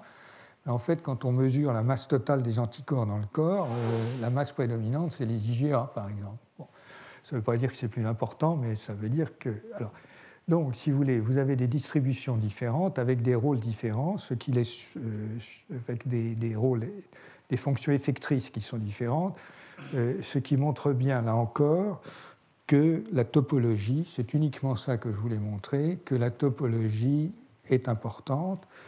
Et je voudrais rajouter à la topologie la question euh, rapidement de la géométrie, dans le cas particulier des IgM. Donc les IgM membranaires, comme je vous l'ai montré, sont des dimères. L'IgM soluble est un pentamère, parfois un hexamère. Euh, ça lie la protéine C1Q du complément avec une affinité euh, considérable. Le rôle des IgD, incidemment, qui ressemble beaucoup aux IgM, euh, on ne sait pas très bien ce que ça fait. Il y a, quelques données, mais on ne sait pas très bien ce que ça fait. Mais le point auquel je voulais arriver est le suivant. Les IgM sont particulières en ce sens qu'on distingue les IgM naturels euh, des IgM qui peuvent être induits au cours de certaines réponses immunes. Mais je parle là des IgM naturelles. Donc c'est celles qu'on trouve dans les cellules B naïves dans l'organisme. Euh, il y a eu toute une saga euh, qui s'est développée à partir de cela parce que on se demandait quel rôle elle jouait. Et dans les théories primitives de la distinction entre soi et non-soi, il était un petit peu difficile d'accepter qu'elle soit polyréactive et qu'elle reconnaisse le soi. en fait, on sait maintenant qu'elle participe considérablement à l'élimination des, cellules apoptotiques et on sait qu'elle joue un rôle protecteur important dans beaucoup de nombreuses affections bactériennes, virales, parasitaires. Donc, vous avez là, en plus, elle joue un rôle dans le développement des baies, et bien entendu, quand ça va de travers, euh, immunité, athérosclérose, blablabla. Bla, Donc, vous avez là une problématique qui est tout à fait, euh, à mon sens, exemplaire. La problématique, c'est que nous avons dans le corps des anticorps qui, quelque part, euh, ont un rôle physiologique évident, puisque ce sont les cellules, naïves, cellules B naïves qui, jouent ce rôle. L'élimination des cellules apoptotiques, euh, bon, bah, c'est la voirie. Hein, euh, c'est la voirie dans n'importe quel système, c'est essentiel. la voirie dans l'organisme, c'est absolument euh, essentiel également. Est-ce que la voirie, c'est une reconnaissance du soi? Oui et non, parce qu'une cellule apoptotique, elle est déjà plus normale, donc c'est une reconnaissance des déchets. Reconnaître les déchets, est-ce que c'est reconnaître le soi On peut se poser la question. Et en même temps, c'est euh, un rôle protecteur. Donc en fait, ça joue un rôle dans l'immunité innée, puisque en fait, on a, on a, ça spontanément sans induction, ou dans une forme d'immunité innée. Donc, ces IgM sont emblématiques euh, de l'autoréactivité physiologique et je pense qu'une bonne question à se poser, c'est de se demander comment elles sont sélectionnées. Et ça mène une, une, autre question que je laisse de côté pour l'instant, euh, que je laisse de côté carrément, pardon, euh, qui est de savoir, au fond, on a des milliers de cellules de segments V dans le génome. Est-ce qu'il y a une sélection qui maintient ces segments V tels quels? S'il y a une sélection qui les maintient tels quels, cela veut dire que nous avons dans l'organisme des motifs contre lesquels ces cellules B, hein, avec qui ont les, segments V, euh, euh, exercent une reconnaissance telle que le système soit, maintenu en l'état sans dériver terriblement euh, avec l'évolution. Je, laisse ça en, en suspens. Et donc maintenant, j'en arrive à la question qui est vraiment la question centrale, qui est celle de la spécificité des anticorps. Pour arriver à cette notion que la multispécificité n'est pas inhabituelle et elle est même habituelle. Donc, si vous voulez, contrairement à l'idée que les anticorps sont absolument ultra spécifiques, ce qui voudrait dire qu'ils ne reconnaissent qu'une molécule et qu'une seule, eh ben, c'est souvent pas vrai. Alors, ça, c'est a beaucoup, beaucoup de conséquences et je crois que c'est important. Il faut sans doute revenir à l'histoire des anticorps, enfin de la découverte des anticorps, euh, histoire ponctuée par des, découvertes absolument extraordinaires, pour bien comprendre ce qui s'est passé. D'abord, c'est l'idée de l'anticorps euh, tellement complémentaire de son antigène que c'est un dispositif clé-serrure, euh, a été élaboré par Fischer et reprise par Landsteiner. Mais il y a un petit parallèle à faire avec l'enzymologie. C'est vrai qu'à la même époque, on développait l'enzymologie, la biochimie était en pleine euh, efflorescence, en pleine croissance, et donc la notion dominante, c'était bien les enzymes spécifiques, et c'était la notion clé-serrure, et c'est vrai que dans le cas des enzymes, c'est assez, euh, assez parlant et, relativement juste. Relativement. Euh, de la même manière, ce parallèle avec l'enzymologie s'est développé parce que euh, ce qui s'est produit rapidement, c'est que les, chimistes se sont mis à coller des petites molécules sur des molécules porteuses et comme ça à joindre une forme de chimie à la biochimie et immuniser avec ça. Et donc, ils ont commencé à immuniser avec des molécules qui portaient un cycle benzénique, puis un cycle benzénique avec un C machin truc, et etc. Et euh, ça donnait donc euh, toute une série de, d'immunisation à une époque où il n'y avait pas d'anticorps monoclonaux, hein, donc on gardait le sérum complet. Donc il y avait bien quelques notions de, reconnaissance croisée, mais enfin, bon, comme c'était des mélanges impurs, ça, ça, ça, c'était pas convaincant. Ensuite, ça commençait à se compliquer avec les anticorps des myélomes. Donc les, les myélomes euh, sont finalement des anticorps monoclonaux de tumeurs. Et donc, avant que Milstein et Kohler, en 1975, découvrent la manière de faire des anticorps monoclonaux, ben, on utilisait des enfin, on a utilisé des myélomes qui étaient une source, évidemment, d'anticorps monoclonaux. Et c'est grâce à ça qu'a pu se développer la biochimie des anticorps et euh, la structure. Euh, voilà. Donc, euh, avec les anticorps de myélome, en fait, on a observé pas mal de réactions croisées. Euh, seulement, tout le monde s'est dit oui, mais c'est parce qu'ils viennent de tumeurs, donc c'est anormal. Pas très bon argument, mais enfin, c'est comme ça.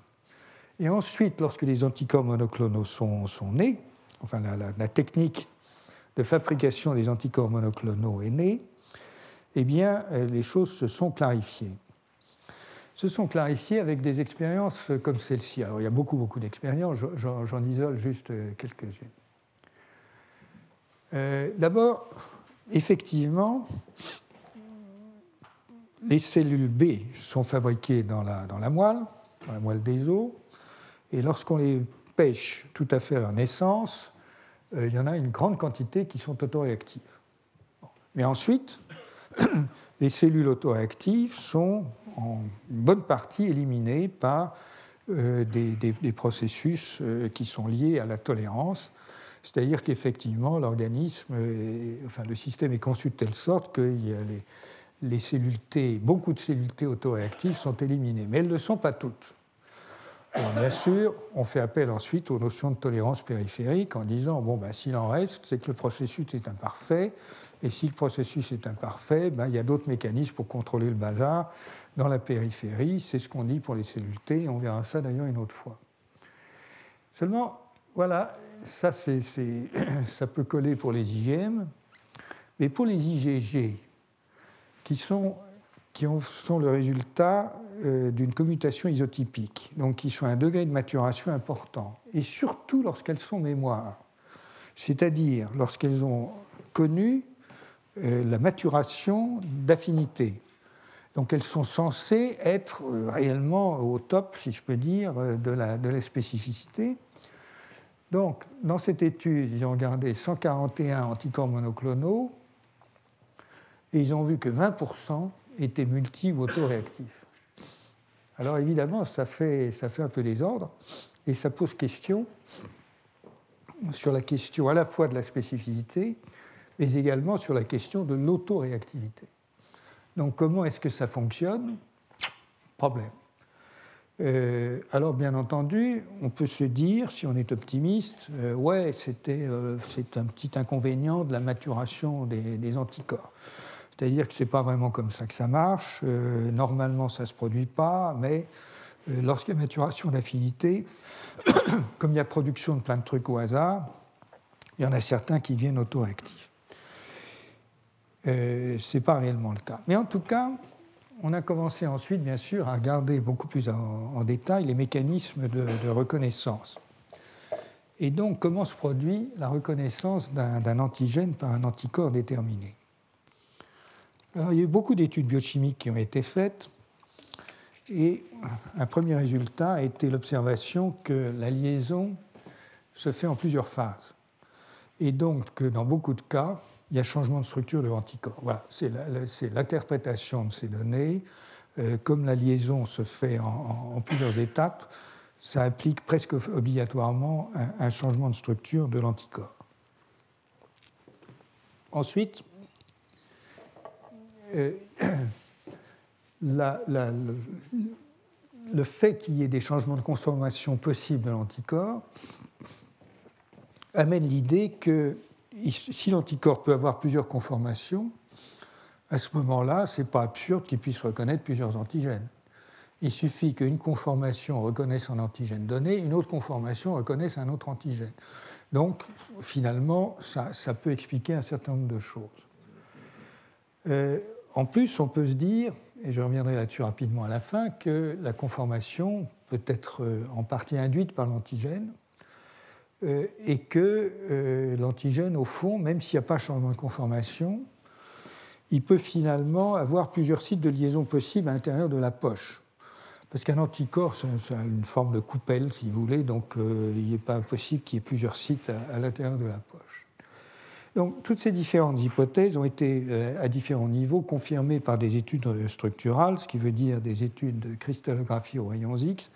Vous avez des centaines de structures anticorps qui ont été résolues, euh, sauf d'ailleurs des structures d'IgM, ce qui est un manque aujourd'hui dans la compréhension des, IgM, mais euh, vous, avez, vous avez beaucoup de données extrêmement solides là-dessus. Alors, ce schéma vous, vous, montre ça.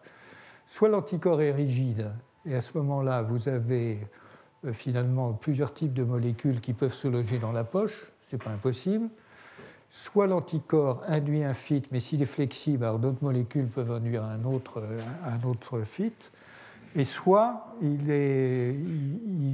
se positionne différemment euh, à l'intérieur de, la poche. Donc, euh, toutes ces explications sont en fait convenables et peuvent expliquer qu'il y ait une multiréactivité des anticorps. Mais ce qui est clair, c'est qu'il y a une certaine souplesse dans la structure qui permet à l'anticorps de, s'adapter euh, à certains antigènes. Maintenant, très récemment, est arrivé, enfin a été publié, un type d'hypothèse qui, euh, qui fait réfléchir et qui dérive d'une étude sur les anticorps spécifiques du VIH, donc du virus du sida, qui a été publiée il y a, un an et demi et suivie par une étude extrêmement récente qui date d'il y a 15 jours. Euh, cette étude, c'est une étude donc des anticorps du, VIH qui a donné les, résultats suivants. Non. Euh, pardonnez-moi en arrière. qui a donné les résultats suivants. Chez les patients donc infectés par le VIH, euh, les anticorps ont été mesurés avec euh, le pourcentage des anticorps polyréactifs des cellules B naïves chez les patients considérés. Résultat 5% de polyréactivité. Alors ça se fait comment Encore une fois, vous avez un panel de, je ne sais pas combien de dizaines ou centaines de, protéines, et puis vous mettez vos anticorps là-dessus, et puis vous voyez ce qui réagit. Et, bon. et donc 5% des anticorps réagissaient à plusieurs antigènes. OK. Donc polyréactivité, y compris chez les cellules naïves, à un niveau qui n'est pas négligeable. Et la grosse surprise, c'est que en regardant les cellules mémoire anti-HIV, euh, dirigé contre la protéine GP140 du HIV, la grosse surprise, c'est que 75%, 50 à 75% étaient polyréactifs. Donc ça, ça pose problème et euh, ça demande explication. Et je vous donne l'explication en, quelques mots. Elle est assez intéressante. je reviendrai dessus d'ailleurs dans un autre cours. L'explication est que l'anticorps a en quelque sorte intérêt, entre guillemets, à être polyréactif parce que la géométrie du virus VIH est telle que l'anticorps bivalent a du mal à attraper deux épitopes sur le virus. Et donc, il trouve la maturation d'affinité lui permet d'attraper fortement un premier épitope mais d'en attraper un autre qui est différent, euh, de façon à finalement augmenter son affinité et devenir plus efficace. Donc c'est l'hypothèse de l'hétéroligation, c'est-à-dire que ce qu'a fabriqué en l'espèce euh, le, patient considéré, ce sont des anticorps qui sont bien dirigés contre la, la molécule, enfin un épitope euh, de la protéine GP141, mais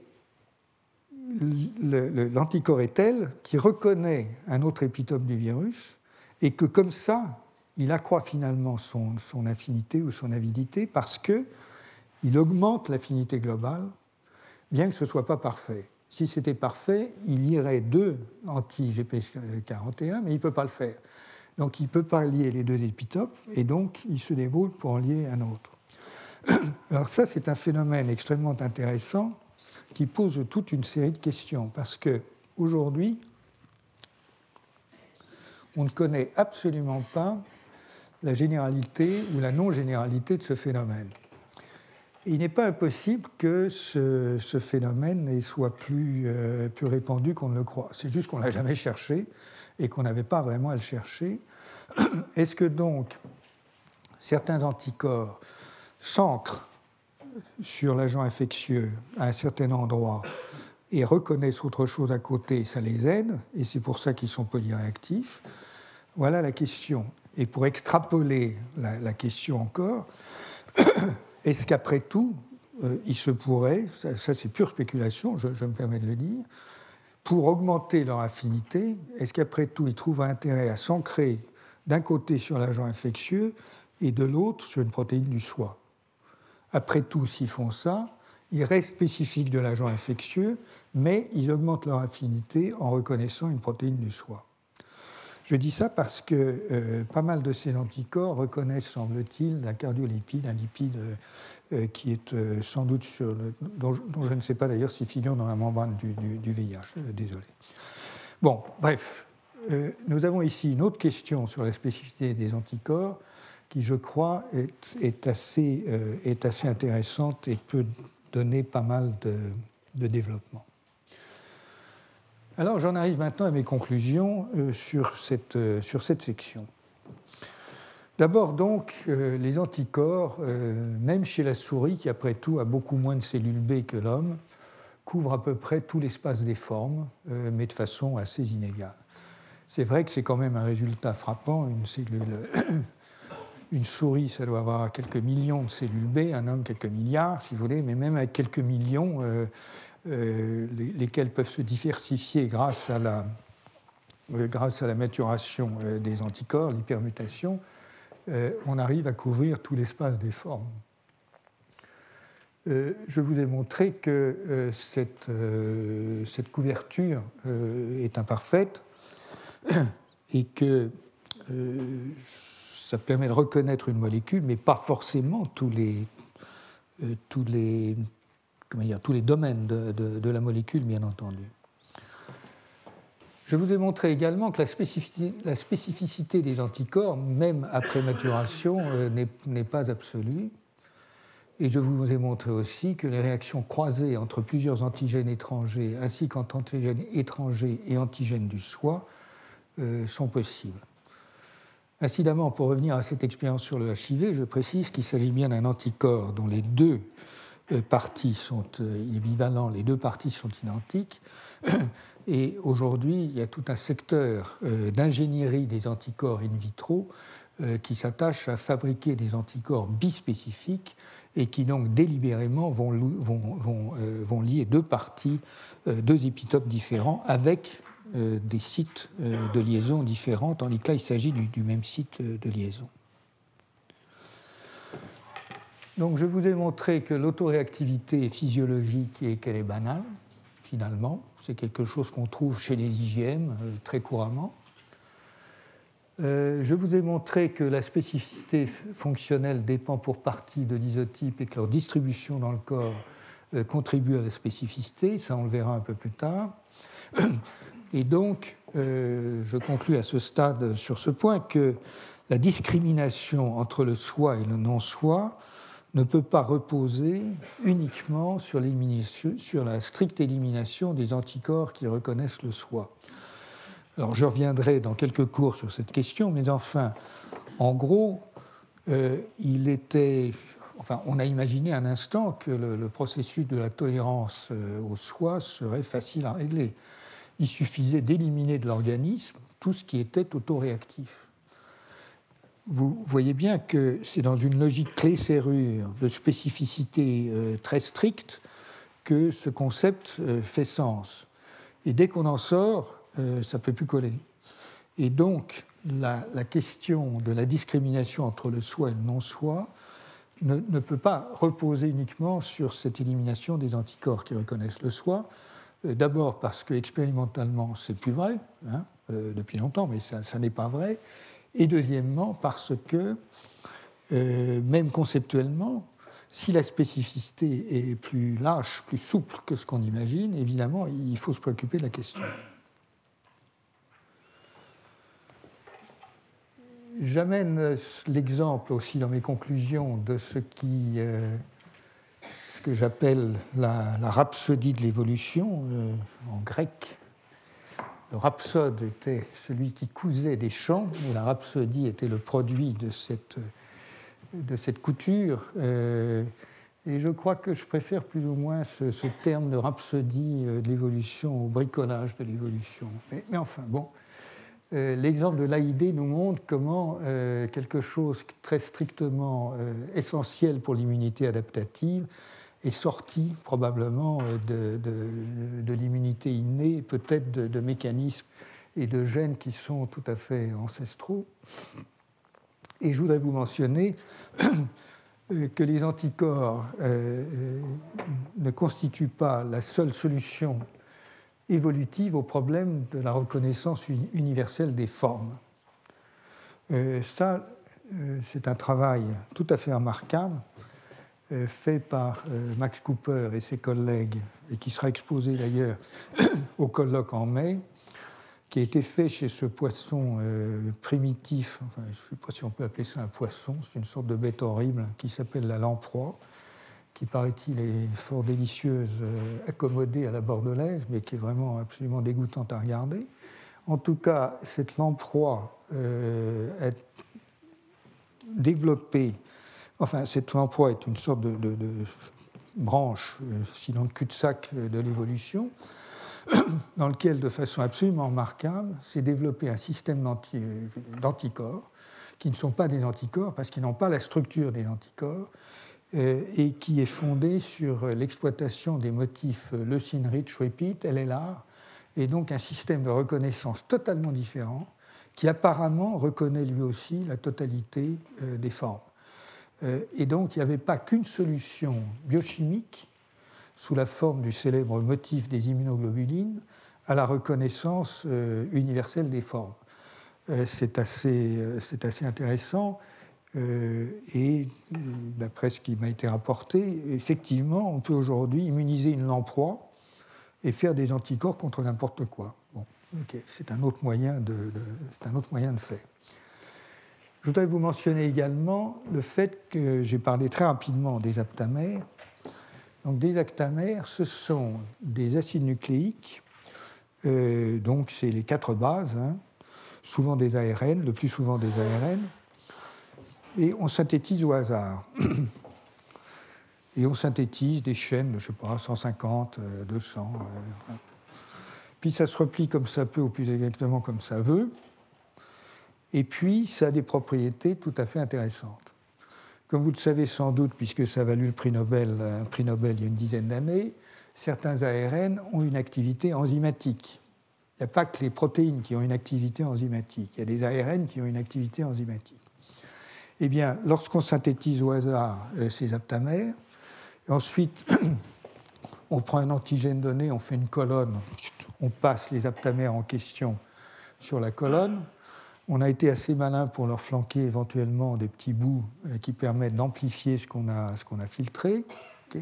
on commence plusieurs fois et on finit par trouver des molécules d'ARN qui sont exactement aussi spécifiques euh, des enfin qui sont tout aussi spécifiques d'une molécule donnée que peuvent l'être les anticorps ou peut-être les, protéines de, la lamproie. Euh, donc il y a encore une autre solution biochimique à ce, ce problème de la reconnaissance universelle des formes. Euh, donc les aptamères fournissent une solution qui elle est totalement in vitro, euh, et ça permet aujourd'hui de développer euh, des instruments de, diagnostic euh, dont on n'a pas encore vu l'application, à ma connaissance, dans le commerce, mais les choses sont, plus ou moins en route. Enfin, et pour conclure tout à fait, je voudrais signaler ce qui est fort bien expliqué dans cet article de Ganesh et Neuberger, c'est la, la relation entre l'hypothèse et l'expérience, donc la, dialectique entre l'hypothèse et l'expérience, et ce que nous enseigne un petit peu l'histoire de la, découverte des anticorps.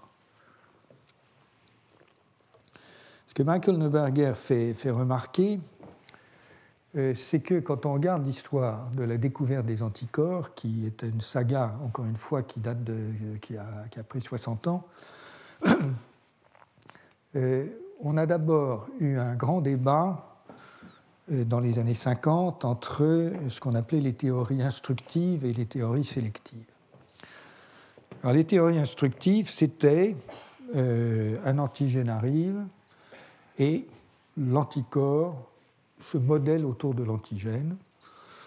Et donc, il y a un processus euh, dont on ne savait pas trop comment il pouvait être mémorisé, bien sûr. Enfin bon, ça posait des tas de problèmes mais ça avait le mérite euh, d'éviter euh, le, problème redoutable de dire s'il y a des millions d'anticorps, il faut des millions de gènes, il n'y a pas la place dans le génome pour avoir des millions de gènes. Donc comment on fait? Donc, voilà. Donc cette théorie instructive a été chaudement soutenue et opposée à la théorie sélective. Et la théorie sélective, c'était de dire, ben non, il doit y avoir un processus sélectif et donc, euh, si un processus sélectif, euh, ça amenait à un certain moment à penser qu'il y avait des bouts de gènes qui se réarrangeaient. Ça devenait l'une des seules, intellectuellement, l'une des seules solutions euh, possibles. En tout cas, Yern et, Burnett surtout, mais Yern a commencé à dire oui, mais au fond, la théorie de Darwin, elle s'applique dans l'organisme de la même manière. il doit y avoir une sélection de cellules qui sont capables de faire quelque chose. Et Burnett a organisé ça en théorie de la sélection clonale en disant, eh bien oui, non seulement ça sélectionne, mais ensuite ça, ça, ça, s'expand euh, de façon à expliquer les, phénomènes. Et c'est ainsi qu'est sortie la, théorie actuelle, qui est une théorie bien entendu sélective des anticorps, et qui maintenant est décortiquée euh, non pas de A à Z comme je, l'ai montré, mais enfin de A, à P peut-être, euh, c'est-à-dire que le segment manquant, hein, c'est comme je l'expliquais, c'est l'organisation tridimensionnelle et la régulation par la topologie de, tout euh, d'une partie, du processus.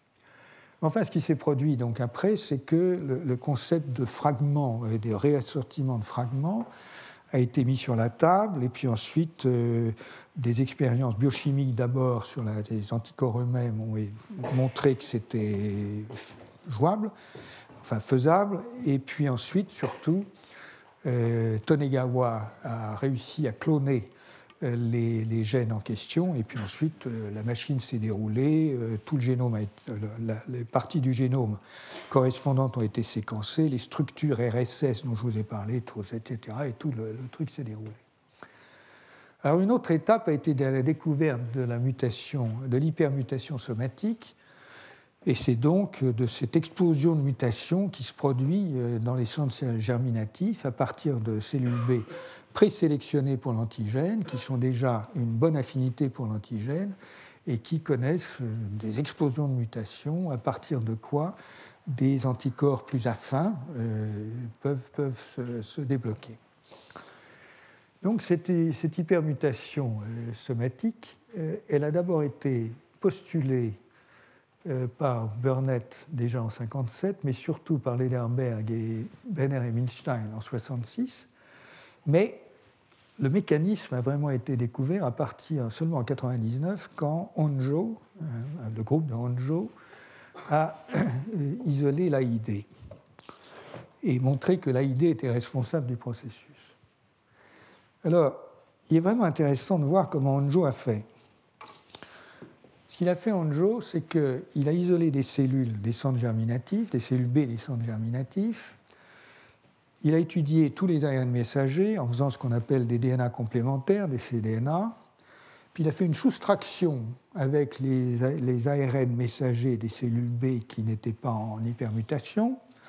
Il a trouvé une tapée de, de, cDNA. C'était l'époque où on clonait dans tous les sens. On clone toujours dans tous les sens, mais on clonait des cDNA dans tous les sens. Et donc, il, il, a isolé un certain nombre de cDNA, il a séquencé, et il a trouvé que l'un d'entre eux ressemblait à Paubec. Et donc, il a dit Ah, ça c'est intéressant. Et c'est comme ça qu'est sortie l'AID, et c'est comme ça qu'a été repérée l'AID à partir de ce mélange de, de cDNA. Alors, ce que, fait, remarquer Neuberger, enfin ce qui est remarquable, si vous voulez, c'est le, le, changement de posture. Euh, Yerney, Burnett, Lederberg, un peu moins Brenner et Milstein, n'avaient à peu près aucun élément expérimental à leur disposition, très peu. Et donc l'hypothèse a vraiment précédé l'expérience. C'était vraiment une conceptualisation euh, d'un phénomène euh, fait avec très peu de données expérimentales. Évidemment, c'est idiot de dire qu'il n'y en avait pas. Il y en avait bien sûr, mais il y en avait très peu. Onjo, c'est l'inverse. Il y avait beaucoup de données expérimentales et l'hypothèse est née d'une série de données et de l'extraction d'une hypothèse à partir d'une série de données. Et je crois que ce cas est quand même assez révélateur de ce qui se passe dans beaucoup de cas aujourd'hui. Évidemment, nous, les immunologistes, les biologistes en général, on adorerait faire des hypothèses géniales sans euh, expérience, euh, voilà. Mais ce n'est pas ce qui se passe. On est aujourd'hui à l'époque où on séquence dans tous les sens, on, on, a, cloné dans tous les sens, mais c'est déjà dépassé. On séquence dans tous les sens, on machine dans tous les sens, on accumule des données euh, avec une vitesse absolument incroyable. Il y a finalement trop de données qu'on n'arrive même pas à interpréter. Euh, et donc, euh, on n'est plus du tout dans cette, dans cette posture-là. On est dans la posture où il faut différer la formulation d'une hypothèse à partir du moment où on a accumulé euh, un certain nombre de données. Et donc, il y a une sorte d'inversion très remarquable entre. C'est pas une inversion, c'est une. Comment dire euh, Un délai qui est mis dans la formulation de l'hypothèse. Euh, et le délai, c'est aujourd'hui l'acquisition d'une masse considérable de données, leur euh, ingestion par un ordinateur et des logiciels ad hoc, euh, etc. Et donc une bonne partie, en tout cas, de l'immunologie et de la biologie en général se, joue maintenant de, cette manière-là. Juste pour information, et puis je, je, reviendrai d'ailleurs sur ce point dans, dans, mes conclusions générales, mais euh, j'ai noté là qu'il y a exactement dix jours, une compagnie américaine a mis en vente, donc ça a l'air sérieux, je sais pas un truc, mais a mis en vente euh, un séquenceur d'ADN que vous pouvez installer dans votre cuisine. Ça vous coûtera 150 000 dollars. Et avec ça, vous pouvez séquencer votre génome pour moins de 1000 dollars en une journée. Et donc, euh, il semble qu'il y ait un nouvel épisode qui se prépare, en fait, se préparait depuis longtemps, mais en matière de séquençage d'ADN. Et euh, encore une fois, cette accumulation, cette avalanche de données euh, est évidemment euh, forcément quelque chose qui impacte sur la manière dont nous formulons les hypothèses. Voilà, la semaine prochaine, nous parlerons donc des récepteurs de l'immunité innée et de la reconnaissance spécifique entre deux cellules. Je vous remercie. Retrouvez tous les contenus du Collège de France sur www.colège-2-france.fr.